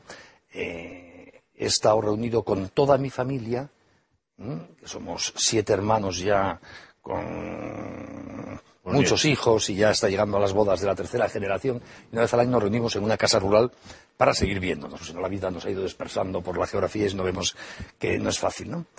Y me hacía mucha ilusión pensar en mi madre. Esto va a ser un testimonio a mi madre, ¿no? Una mujer sencilla, con estudios muy elementales, sin haber acabado el bachillerato, y que logró transmitirnos una profunda fe a todos. Luego somos la vida misma y hay de todo. Pero gente, hay problemas matrimoniales y separaciones y divorcios, la vida misma, ¿no? Pero en general ves que la herencia cristiana que mamamos en casa de mi madre está ahí. Creo que eso es hacer iglesia. Por supuesto, mi madre estaba sostenida por sacerdotes que administraban los sacramentos y que le dieron la formación básica. Por eso necesitamos muchos laicos que nos tomemos en serio nuestra vocación cristiana, pero los laicos necesitamos muchos curas santos detrás de nosotros. que no es, que necesitamos las dos cosas, como siempre, obviamente. que todos nos lo tomemos en serio. todos tenemos que tomárnoslo en serio, pero por decirlo así, tenemos que ver la Iglesia, y yo creo que el nuevo Papa la ve muy claramente así, eh, por lo poco que he podido ver de él, como eso, somos todos como una buena familia cuidándonos, reforzándonos desde la respectiva responsabilidad para entre todos lograr hacer llegar al mundo un tesoro que tenemos entre manos. Uno lo hará dando conferencias estupendas, otro escribiendo libros, otro a lo mejor 12 horas en un confesionario como el cura de Ars. Yo, iba a decir aguantando a mis hijos, no, queriendo y cuidando a mis hijos y a mis colegas de trabajo. Tú promoviendo esa estupenda eh, labor de responsabilidad social dentro de la Iglesia. Cada uno lo que nos toque, porque gracias a Dios la Iglesia es de lo más variado y esto es una maravilla, ¿no? Pero se trata de que nos tomemos en serio que por el hecho de estar bautizados estamos llamados a ser santos. Entonces, si eso fuese así, somos una fuerza revolucionaria en el planeta Tierra imparable. Lo que pasa es que yo me temo que la mayoría somos bastante irresponsables. Me, pide, me pide la palabra eh, Ignacio María, pero antes le quería preguntar al Padre Verdoy la pregunta que, que yo sé que para él puede ser un poco incómoda, pero que sería también raro que no se le hiciese, ¿no? ¿Hasta qué punto en la espiritualidad y en la y en el carácter y en, y en la visión de Iglesia del Papa Francisco influye su, su, formación y su pertenencia a la Compañía de Jesús. Y también un poco que responda a lo que ha dicho antes eh, don José Antonio sobre eh, presuntas disensiones de Bergoglio en el seno de la Compañía de Jesús. Eh, bueno, yo no, yo no sé las cosas eh, como para responder aquí. No, perdón, yo no he dicho que haya disensiones. Yo me limitaba a decir que he leído que dimitió de, de provincial. Sí, por disensión. Eh, por, por disensión. Y no he leído más que eso y he dicho no lo tengo ratificado. Claro, claro, no, no, por eso le preguntaba yo al padre Verdoy si yo, yo, honestamente no, no sé por qué razones no terminó su provincialato el padre Bergoglio. Otros también hemos sido provinciales y no lo hemos terminado, por razones bien conocidas de todos. Entonces, no lo sé. Yo lo que sí sé es que la Compañía de Jesús en América, la Compañía de Jesús en Argentina, vivió una etapa muy difícil en los años 60 y 70, como respuesta o como situación que tienen que atravesar en un posconcilio que no resulta nada fácil en ningún lugar de la tierra ni en ningún lugar de la Iglesia en un país también muy caracterizado por su vehemencia, porque el pueblo argentino es un pueblo vehemente, además, yo diría, contaminados unos y otros por, por la política, por el populismo peronista, por enfrentamientos entre unos y otros, y esa realidad que vive el pueblo argentino, pues también se transmite a la Iglesia argentina y también se transmite a la Compañía de Jesús. Entonces, yo creo que esto hay que tenerlo en cuenta que evidentemente ser provincial en un momento de esta coyuntura eso es muy significativo. Pues sí, pero también hay que decirle a don José Antonio y a las personas que nos estén escuchando que a pesar de, de dejar de ser provincial el padre Bergoglio estuvo al tanto de la formación y gobernando la casa más importante de la provincia de Argentina después de ser provincial. Es decir, que, las cosas pues son complejas y yo no sabría decir.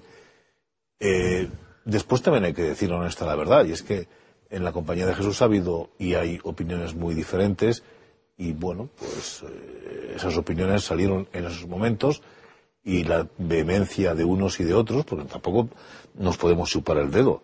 Eh, el padre Bergoglio es una persona de mucho temperamento, no es una persona nosotros lo conocemos ahora y nos parece muy bien todo lo que está haciendo, pero es hombre de rompe y rasga. De carácter. De carácter. Y entonces, cuando una persona está en el gobierno de un provincialato con dificultades políticas, económicas, sociales, interpretativas, de obediencia, pues entonces, claro, el temperamento se ve. Y los provinciales de la Compañía de Jesús y de otras congregaciones religiosas, en momentos difíciles, viven muy duramente sus existencias y no aciertan digo, no aciertan, no aciertan al gusto de todos y habrá personas que los bendigan y a otros que no, no tanto. Entonces, yo diría eso y lo reconozco que, eso ha creado algunos problemas, pero también he de decir que el padre, el padre Bergoglio, hoy papa, yo sé de buena mano, porque a mí me lo ha dicho el provincial de la provincia uruguaya argentina, padre Alejandro Tilbe, que es uruguayo, y, hace, y es provincial desde hace tres meses. Entonces ha venido a Roma, pasando por Madrid, pues para un curso de formación. Y entonces me, dijo, bueno, pues me ha llamado el cardenal Bergoglio, que puede salir papa, me dijo. Y le dije, hombre, no me digas, puede salir papa. Y, le, y me dice, bueno, pues estuve con él antes de venir por aquí y no sabes lo amabilísimo que ha estado conmigo, preguntándome por todo el mundo, interesadísimo por los padres mayores, por, bueno, metidísimo. Bueno, pero, hay otra, otra cosa que yo aprovecho aquí para, para decirla, y es que el sábado pasado, o el viernes, mejor dicho, el viernes, el padre general le dio a escribir una carta el jueves. Entonces el viernes por la mañana, a las ocho en punto, llamó a la curia de la Compañía de Jesús. Sí, sí, salió en la prensa que el, quien le tomó el teléfono no creía que era él. entonces, el, el, domingo por la tarde, a las cinco de la tarde, nuestro padre general era recibido en las habitaciones de Santa Marta por el Papa y tuvieron un encuentro distendido, amable, en el que, bueno, lo hizo el padre general le, le, decía santidad y lo trataba como debe tratar. Le dijo, no, no, no, no, no. Si nosotros somos compañeros, me tienes que tratar como siempre nos hemos tratado, aunque no nos conozcamos. Bueno, entonces eh, hubo una grandísima cordialidad, le invitó inmediatamente a comer, dijo, en cuanto pueda, me quite algunas cosas de encima, estaré con vosotros. entonces, evidentemente que una vida tan atormentada, con perdón, como es la de la República Argentina, con unas congregaciones religiosas que han sufrido muchísimo, con una iglesia también bastante dividida, con, problemas, pues eso ha salpicado a todas las congregaciones y también nos ha salpicado a nosotros. Pero en estos momentos yo creo que esos problemas están más que superados y de hecho eh, hoy me acabo de enterar que un padre de la compañía del Perú, que fue provincial y después asistente, ha escrito, mejor dicho, le han publicado todos los periódicos del Perú una homilía dicha ayer, donde este hombre, eh, es autoridad en el Perú, demuestra pues cómo está la compañía en estos momentos respecto del Papa, contenta, con un, frente de trabajo que no sale, digamos, más que antes y dispuesta a lo que haya que hacer. Entonces, yo creo que no hay mayores problemas.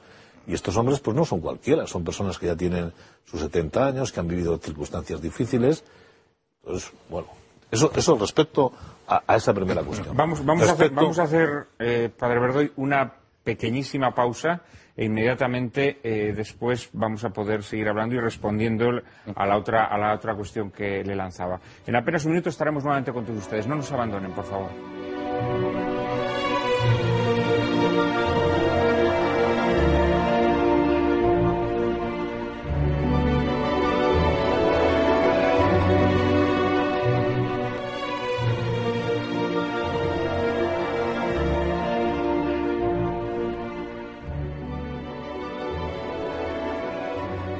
Muy buenas tardes, queridos espectadores de Lágrimas en la Lluvia. Estamos, como bien saben ustedes, dedicando nuestro programa a los retos, a los grandes desafíos que tendrá que acometer la Iglesia de la mano del eh, Papa Francisco. En el último bloque del programa le preguntaba al padre Verdoy, eh, como miembro de la Compañía de Jesús, le preguntaba sobre bueno, una, una mención que había hecho don José Antonio Salles y también eh, sobre hasta qué punto la, espiritualidad eh, de San Ignacio ha influido en, la personalidad del nuevo Papa. Quizá esta era la segunda cuestión a la que... Pues muy, brevemente, muy, brevemente, porque nos queda poco tiempo. El eh, Bergoglio siempre, siempre se ha presentado siendo obispo, cardenal y papa como jesuita, sin dudar. Y no solamente eso, sino que tiene un sobrino de la Compañía de Jesús y dice, mi sobrino de la Compañía de Jesús, hermano de mi hermana Marta, que no sé yo cómo se llamará de primer apellido. Bueno, entonces yo creo que eso está totalmente claro. Pero hay otra cosa que a mí me parece que es determinante y que voy a decir para que hablen también otras personas.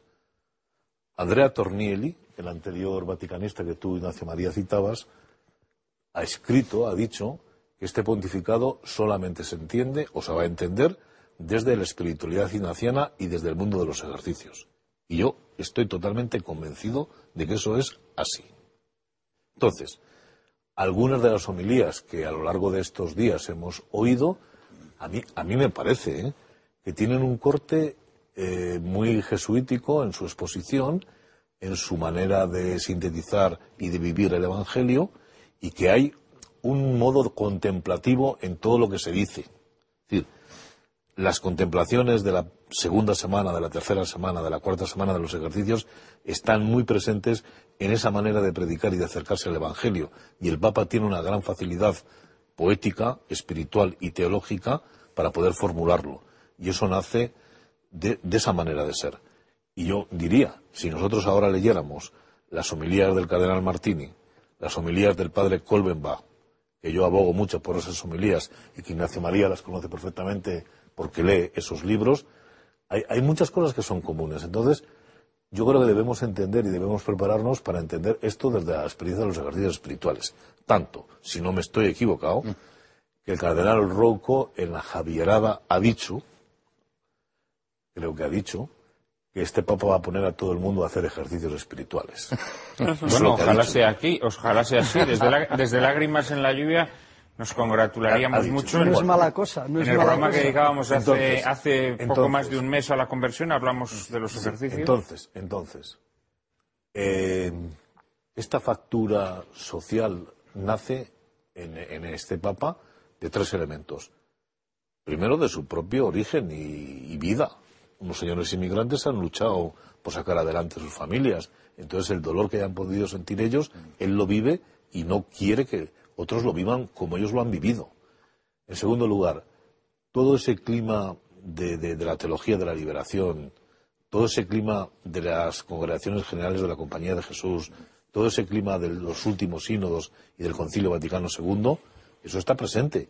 Y después una asimilación perfecta y muy adaptada a las circunstancias de su tiempo de la doctrina social de la Iglesia. Y si no, oígase, se puede ver en Internet rápidamente, una intervención que tuvo a los directores, creo yo, de la Caritas Argentina, donde dice cosas tremendas. Y les dice a los directores cosas que nadie se atreve a decir.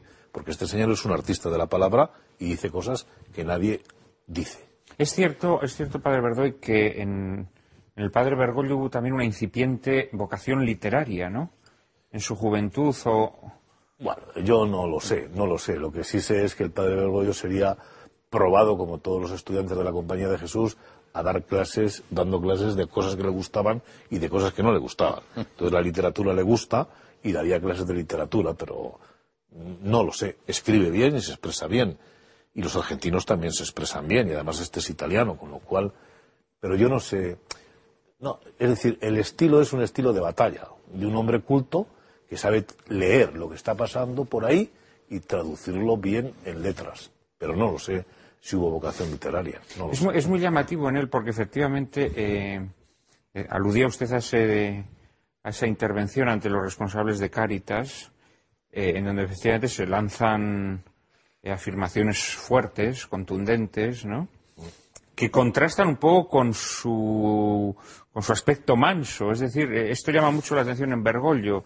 Es un hombre que mm, por una parte, efectivamente, tiene esa mansedumbre, pero que cuando tiene que decir las cosas, y como dirían los argentinos, y patear el tablero, lo hace Yo ya me voy, a, callar.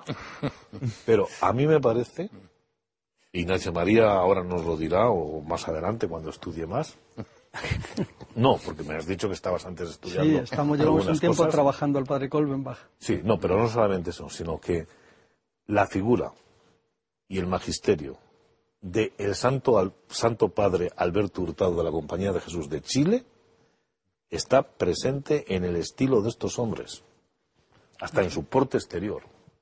Estoy convencido. Y ahí, aprovechando yo que he estado dos veces eh, dando clases en Chile, eh, la figura del padre Alberto Hurtado es, es una figura que si no se la conoce bien, es difícil hacer una interpretación correcta de muchos de los fenómenos que de los que apuntaba el padre Alberto Hurtado ha marcado. Ha marcado. Pero, aquí se continúan muchas sí, cosas. Sí, sí, exacto. hay una ligazón, por los pobres. Hay una ligazón, pero no solamente por los pobres, sino por la cultura. Exacto. Y por, la presencia pública los de medios de comunicación y por la presencia de los cristianos en la vida pública y sobre todo por decir, tómate en serio esto, como decíais vosotros. Es que hay que tomarse en serio el cristianismo y el catolicismo. Cuando tú te tomas en serio, no ponen el salmo, pero se, se te van los problemas. Así es, yo no hablo más. Ignacio María. Decía José Antonio una cosa que evidentemente yo no puedo negar, es más, eh, yo estoy plenamente de acuerdo con él, que uno de los servicios que tiene que prestar la Iglesia a los hombres es el servicio de la verdad, ¿no? y que ahí la reflexión teológica ocupa un lugar muy importante. Y de hecho, Benedicto XVI en Caritas in Veritate, en los primeros números, del 1 al 9, plantea con una exquisitez, bueno, pues como era el Papa Ratzinger, ¿no? Con una capacidad intelectual más que sobresaliente, la relación entre la caridad y la verdad, ¿no? Pero en la Iglesia la primacía es la de la caridad. De hecho, al final de los tiempos no quedará ni la esperanza ni la fe, quedará la caridad. Y además la Iglesia, gracias a Dios, yo creo que tiene muchos santos que han sabido hacer una preciosa síntesis, por una parte del estudio y de la reflexión y otra parte del servicio de la caridad. Y yo creo que no sería bueno plantear una dicotomía, es que las dos están integradas dentro de lo que significa el ser cristiano, pero insisto, para la Iglesia la primacía es de la caridad. Y yo sí que quisiera aportar dos cosas en la línea de lo que ha dicho eh, Alfredo, ¿no? Bueno, habría que especificar que al final no habrá fe ni esperanza porque estaremos contemplando Evidente, por eso digo, pero si habrá caridad porque Dios es amor. Claro, claro. Evidente porque Dios es amor. Entonces, eh, evidentemente la, caridad, lo que pasa es que la caridad no es una caridad tonta, es una caridad, como dice el Papa, inteligente, es una caridad que nace de la reflexión, es una caridad que sabe. O sea, no es una caridad mm, a tontas y a locas. Yo creo que aquí hay un cura que, por desgracia, es muy poco conocido, en Polonia mucho más, porque este hombre era un sacerdote polaco del siglo XVI, San Juan Ketty. Este hombre hizo una síntesis en su vida, era profesor de universidad, pero ha sido un gran testigo del amor a los pobres y de la caridad, y él hizo esa síntesis preciosa entre el estudio, la reflexión, la búsqueda intelectual de Dios y el testimonio y también la búsqueda de Dios en cuanto que la caridad también es una manera de conocimiento y la caridad también es una manera de sabiduría, que no son rivales. El Papa Benedicto XVI, insisto, habla de esa perfecta complementariedad, aunque yo insisto, yo creo que la primacía la tiene la caridad, es decir, la teología está al servicio de la caridad. La teología cristiana está al servicio del proyecto amoroso de Dios. Y en la línea de lo que decía Alfredo, yo hay dos cosas que subrayaría Mm, de lo que hoy en día la Iglesia necesita y que puede aportar el, Papa Francisco. Y yo creo que una de las grandes aportaciones de San Ignacio de Loyola es el discernimiento ignaciano. Es decir, el rigor a la hora de discernir las situaciones, buscando en ellas la mayor gloria de Dios y buscando en ellas el máximo de fidelidad a la voluntad de Dios y en un momento convulso, como de, alguna manera todos, de distintas maneras, pero todos hemos coincidido en que tenemos un mundo que está como los garbanzos en el puchero, ¿no?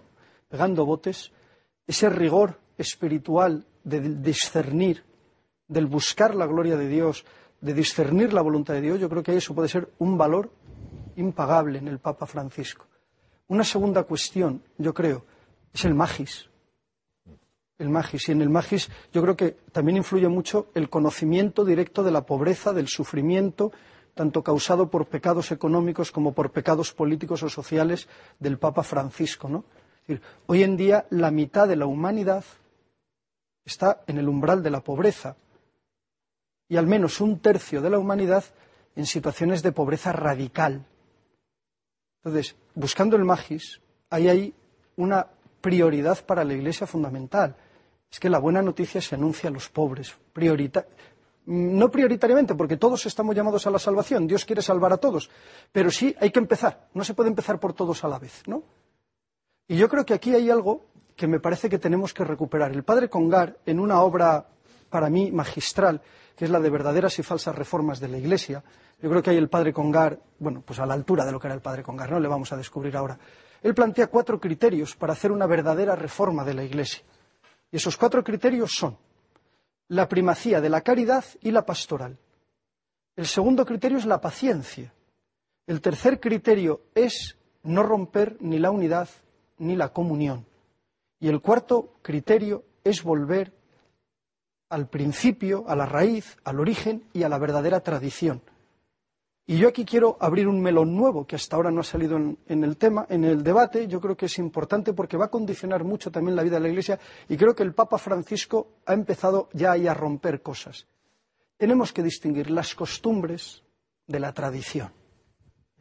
Lo que verdaderamente pertenece al núcleo de la fe, lo que verdaderamente es la revelación, lo que verdaderamente es para nosotros el conocimiento de Cristo y de Dios, de la Trinidad y de todo lo que es el misterio de la Iglesia, de tradiciones con T minúscula, de costumbres, que muchas veces reflejan simplemente situaciones históricas coyunturales, cuando no pecados de algunos hombres o mujeres de la Iglesia, pero que son absolutamente eh, relativizables, porque no forman parte ni de la tradición ni del principio y fundamento, ¿no?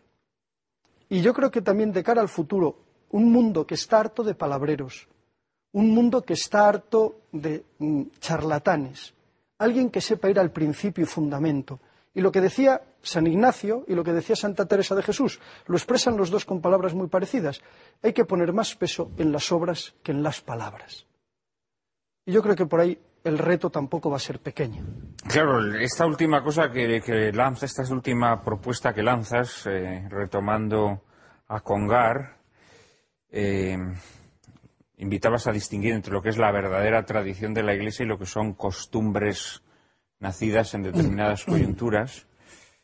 Eh, eh, claro, tendrías que ejemplificarlo. ¿Dónde ves tradición o dónde pues, ves...? por ejemplo, pongo, a lo largo por Tú, por ejemplo, el, sacerdocio, eh, tal y como lo... la tradición de la Iglesia a través de la tradición de la Iglesia ha llegado hasta nosotros? ¿Lo consideras una tradición verdadera? No, vamos a ver. Yo voy a ilustrarlo con ejemplos. Eh, un, primer ejemplo que me parece importante. Eh, la Iglesia, a lo largo de la historia, manteniendo su fe inquebrantable en lo que significa la Eucaristía y la presencia real de nuestro Señor en la Eucaristía, sin embargo, litúrgicamente ha habido distintas maneras de celebrar la Eucaristía. Por ejemplo, en el tema del sacerdocio, la Iglesia tiene ahora dos costumbres. El rito católico oriental ordena a hombres casados sacerdotes, el rito católico latino no. Lo que está claro es que no podemos absolutizar lo que la propia historia de la Iglesia no absolutiza. Las costumbres que ha ido rompiendo el Papa, ¿no? que pueden parecer tonterías, pero que son muy importantes.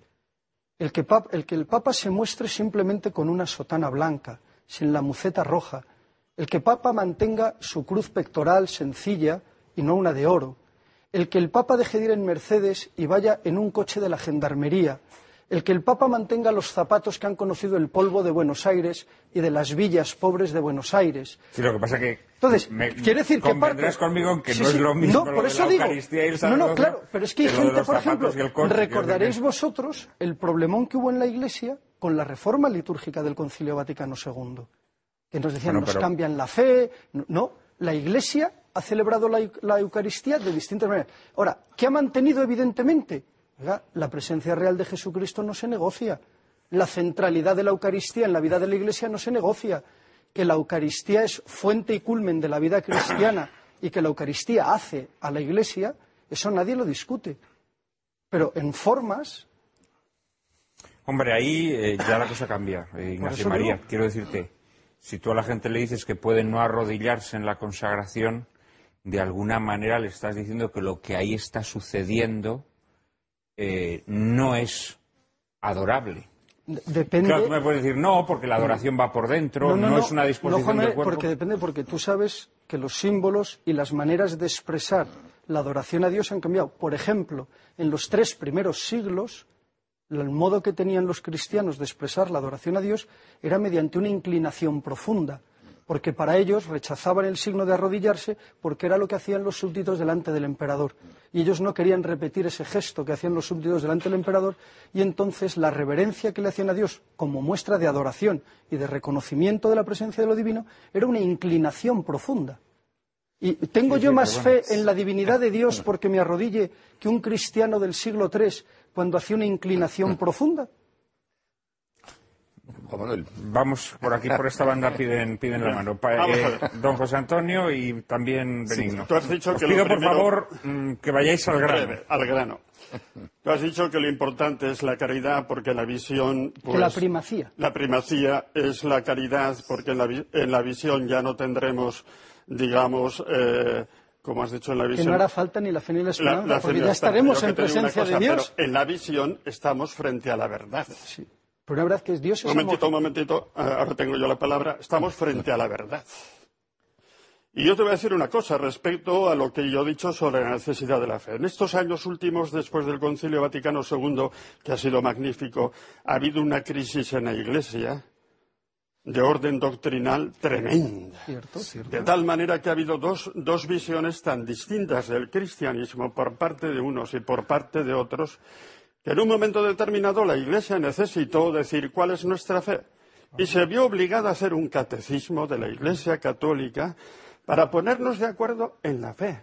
Porque es que sin la fe cada uno se hace la, digamos la religión a su medida.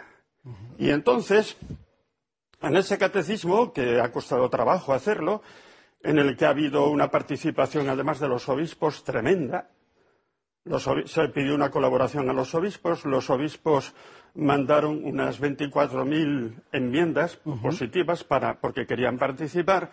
Yo me tuve que leer de esas enmiendas unas 4.000 en todos los idiomas. Y entonces, pues quería, pues eso, saber cuál es nuestra fe, porque si no, esto era una disgregación tremenda. Y ha habido una anécdota, y voy a ser breve, que realmente confirma la necesidad de eso, de la clarificación de la fe.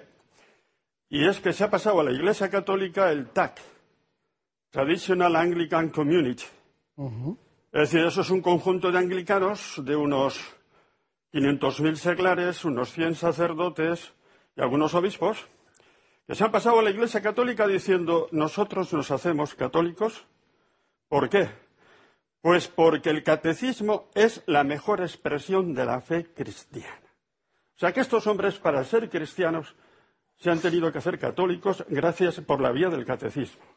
Entonces, eso es una necesidad de la Iglesia, digamos, absoluta, que necesitamos una comunión en la fe.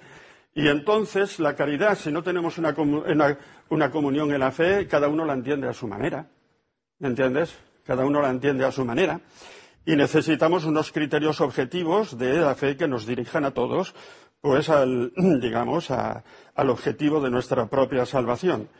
Y yo creo que ha sido la gran contribución de, Benedicto XVI. Eh, Benedicto XVI, bueno, era entonces Ratzinger cuando se hizo el catecismo, nada más no pasaba de ahí, ¿no? Ha sido una gran contribución y ahora realmente sabemos dónde vamos. Eh, había habido otro catecismo que a finales del siglo XVI, y termino, otro catecismo que fue el catecismo para los párrocos, el de San Pío V, magníficamente hecho, y duró 500 años ese catecismo. Pues Antonio, yo de este todas maneras creo que más allá de que Ignacio María haya puesto el énfasis en la caridad, no creo que él haya puesto en duda el magisterio de la Iglesia.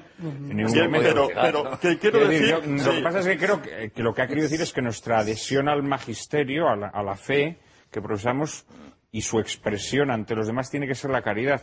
Yo creo que lo que ha dicho que me parece más, mm. o sea, que, da mucho juego para, la discusión, para el debate, es dónde está el límite entre la mm. tradición verdadera y lo que se pueden considerar eh, costumbres coyunturales. yo pensé que era lo que ibas a responder. En eso estamos de acuerdo, pero realmente, pues, bien. benigno. Sí, salen tantos temas. Eh, lo cual demuestra la riqueza de la vida de la Iglesia, entre otras cosas. ¿no? Eh, obviamente, en la Iglesia hay muchas cosas que son accesorias, históricas, singulares y que irán cambiando con los tiempos. El catecismo no dice nada, obviamente, del color de los zapatos del Papa. Entonces, yo supongo que en esas cosas, yo por lo menos me fío mucho de la prudencia del Papa, de todos, de este, del anterior y del que siga.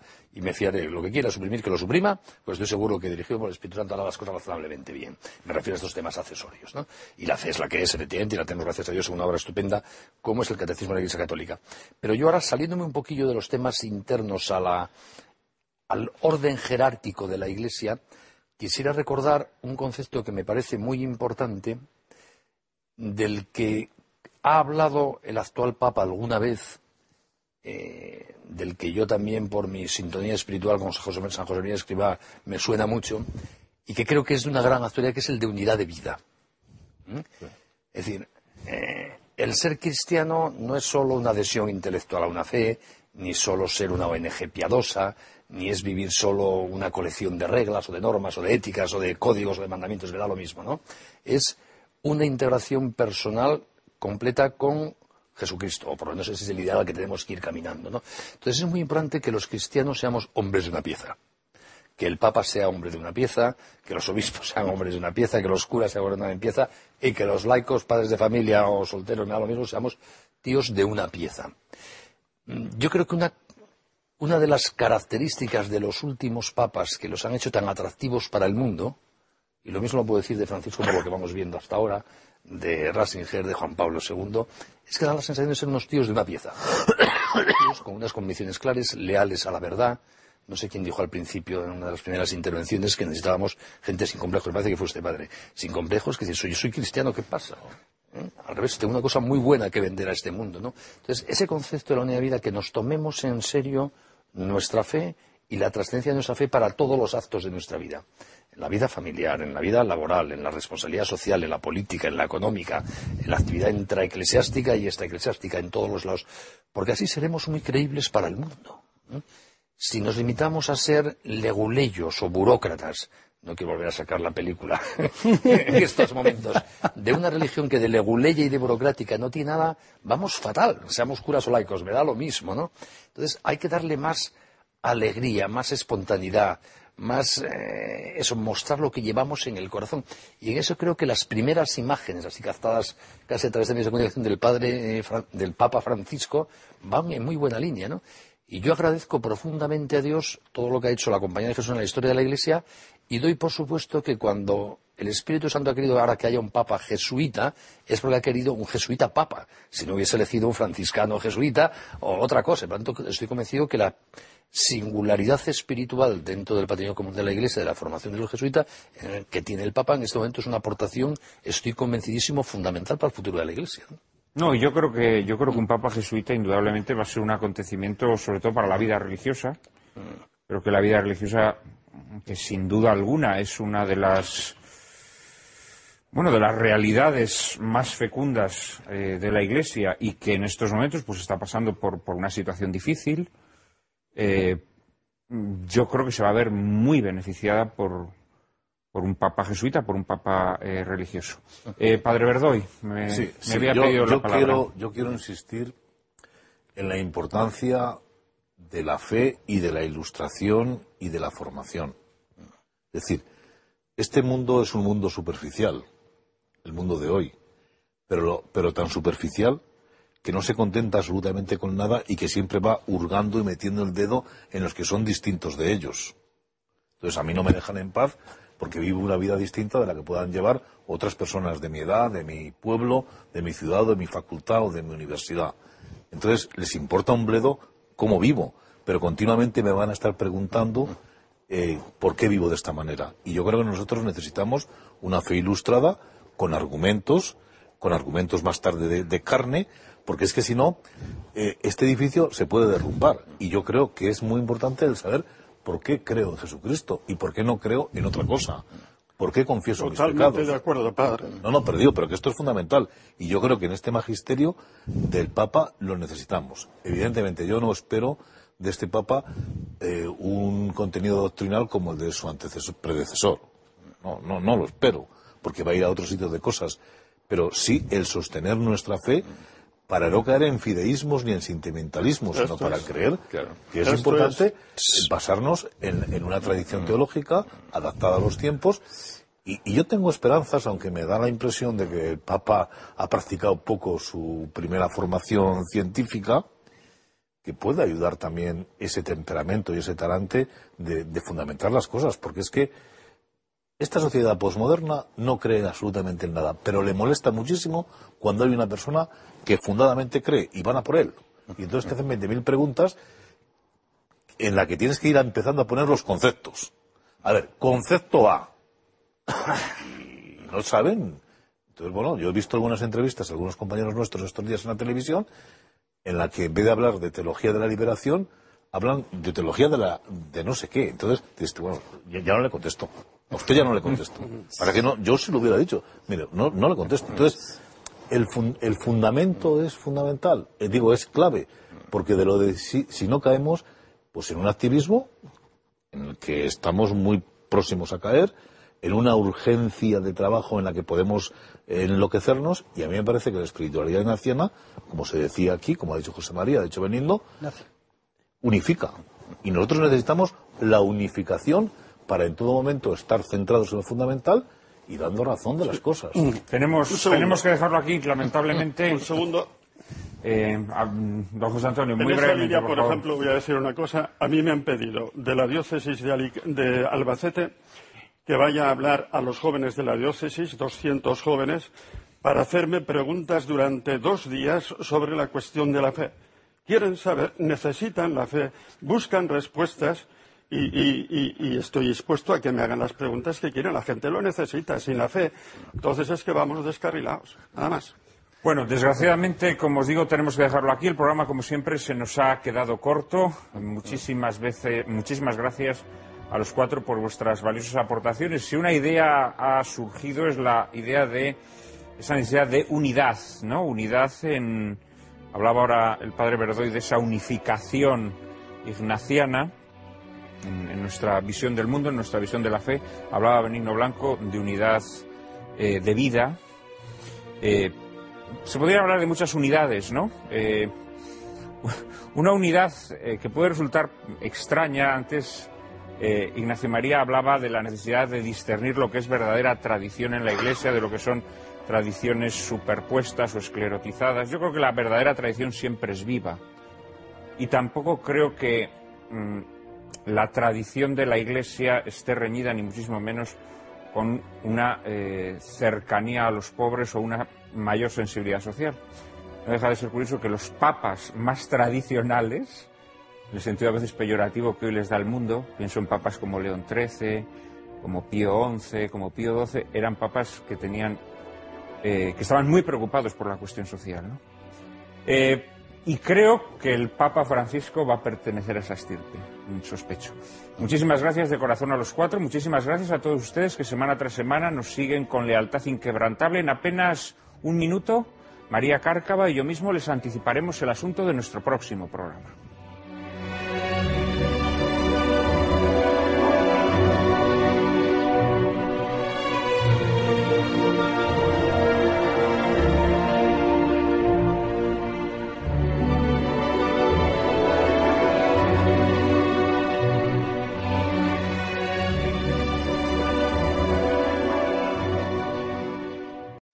Amplify your career through training and development solutions specifically designed for federal government professionals. From courses to help you attain or retain certification, to individualized coaching services, to programs that hone your leadership skills and business acumen, Management Concepts optimizes your professional development. Online, in person, individually, or groups. It's training that's measurably better. Learn more at managementconcepts.com. That's managementconcepts.com.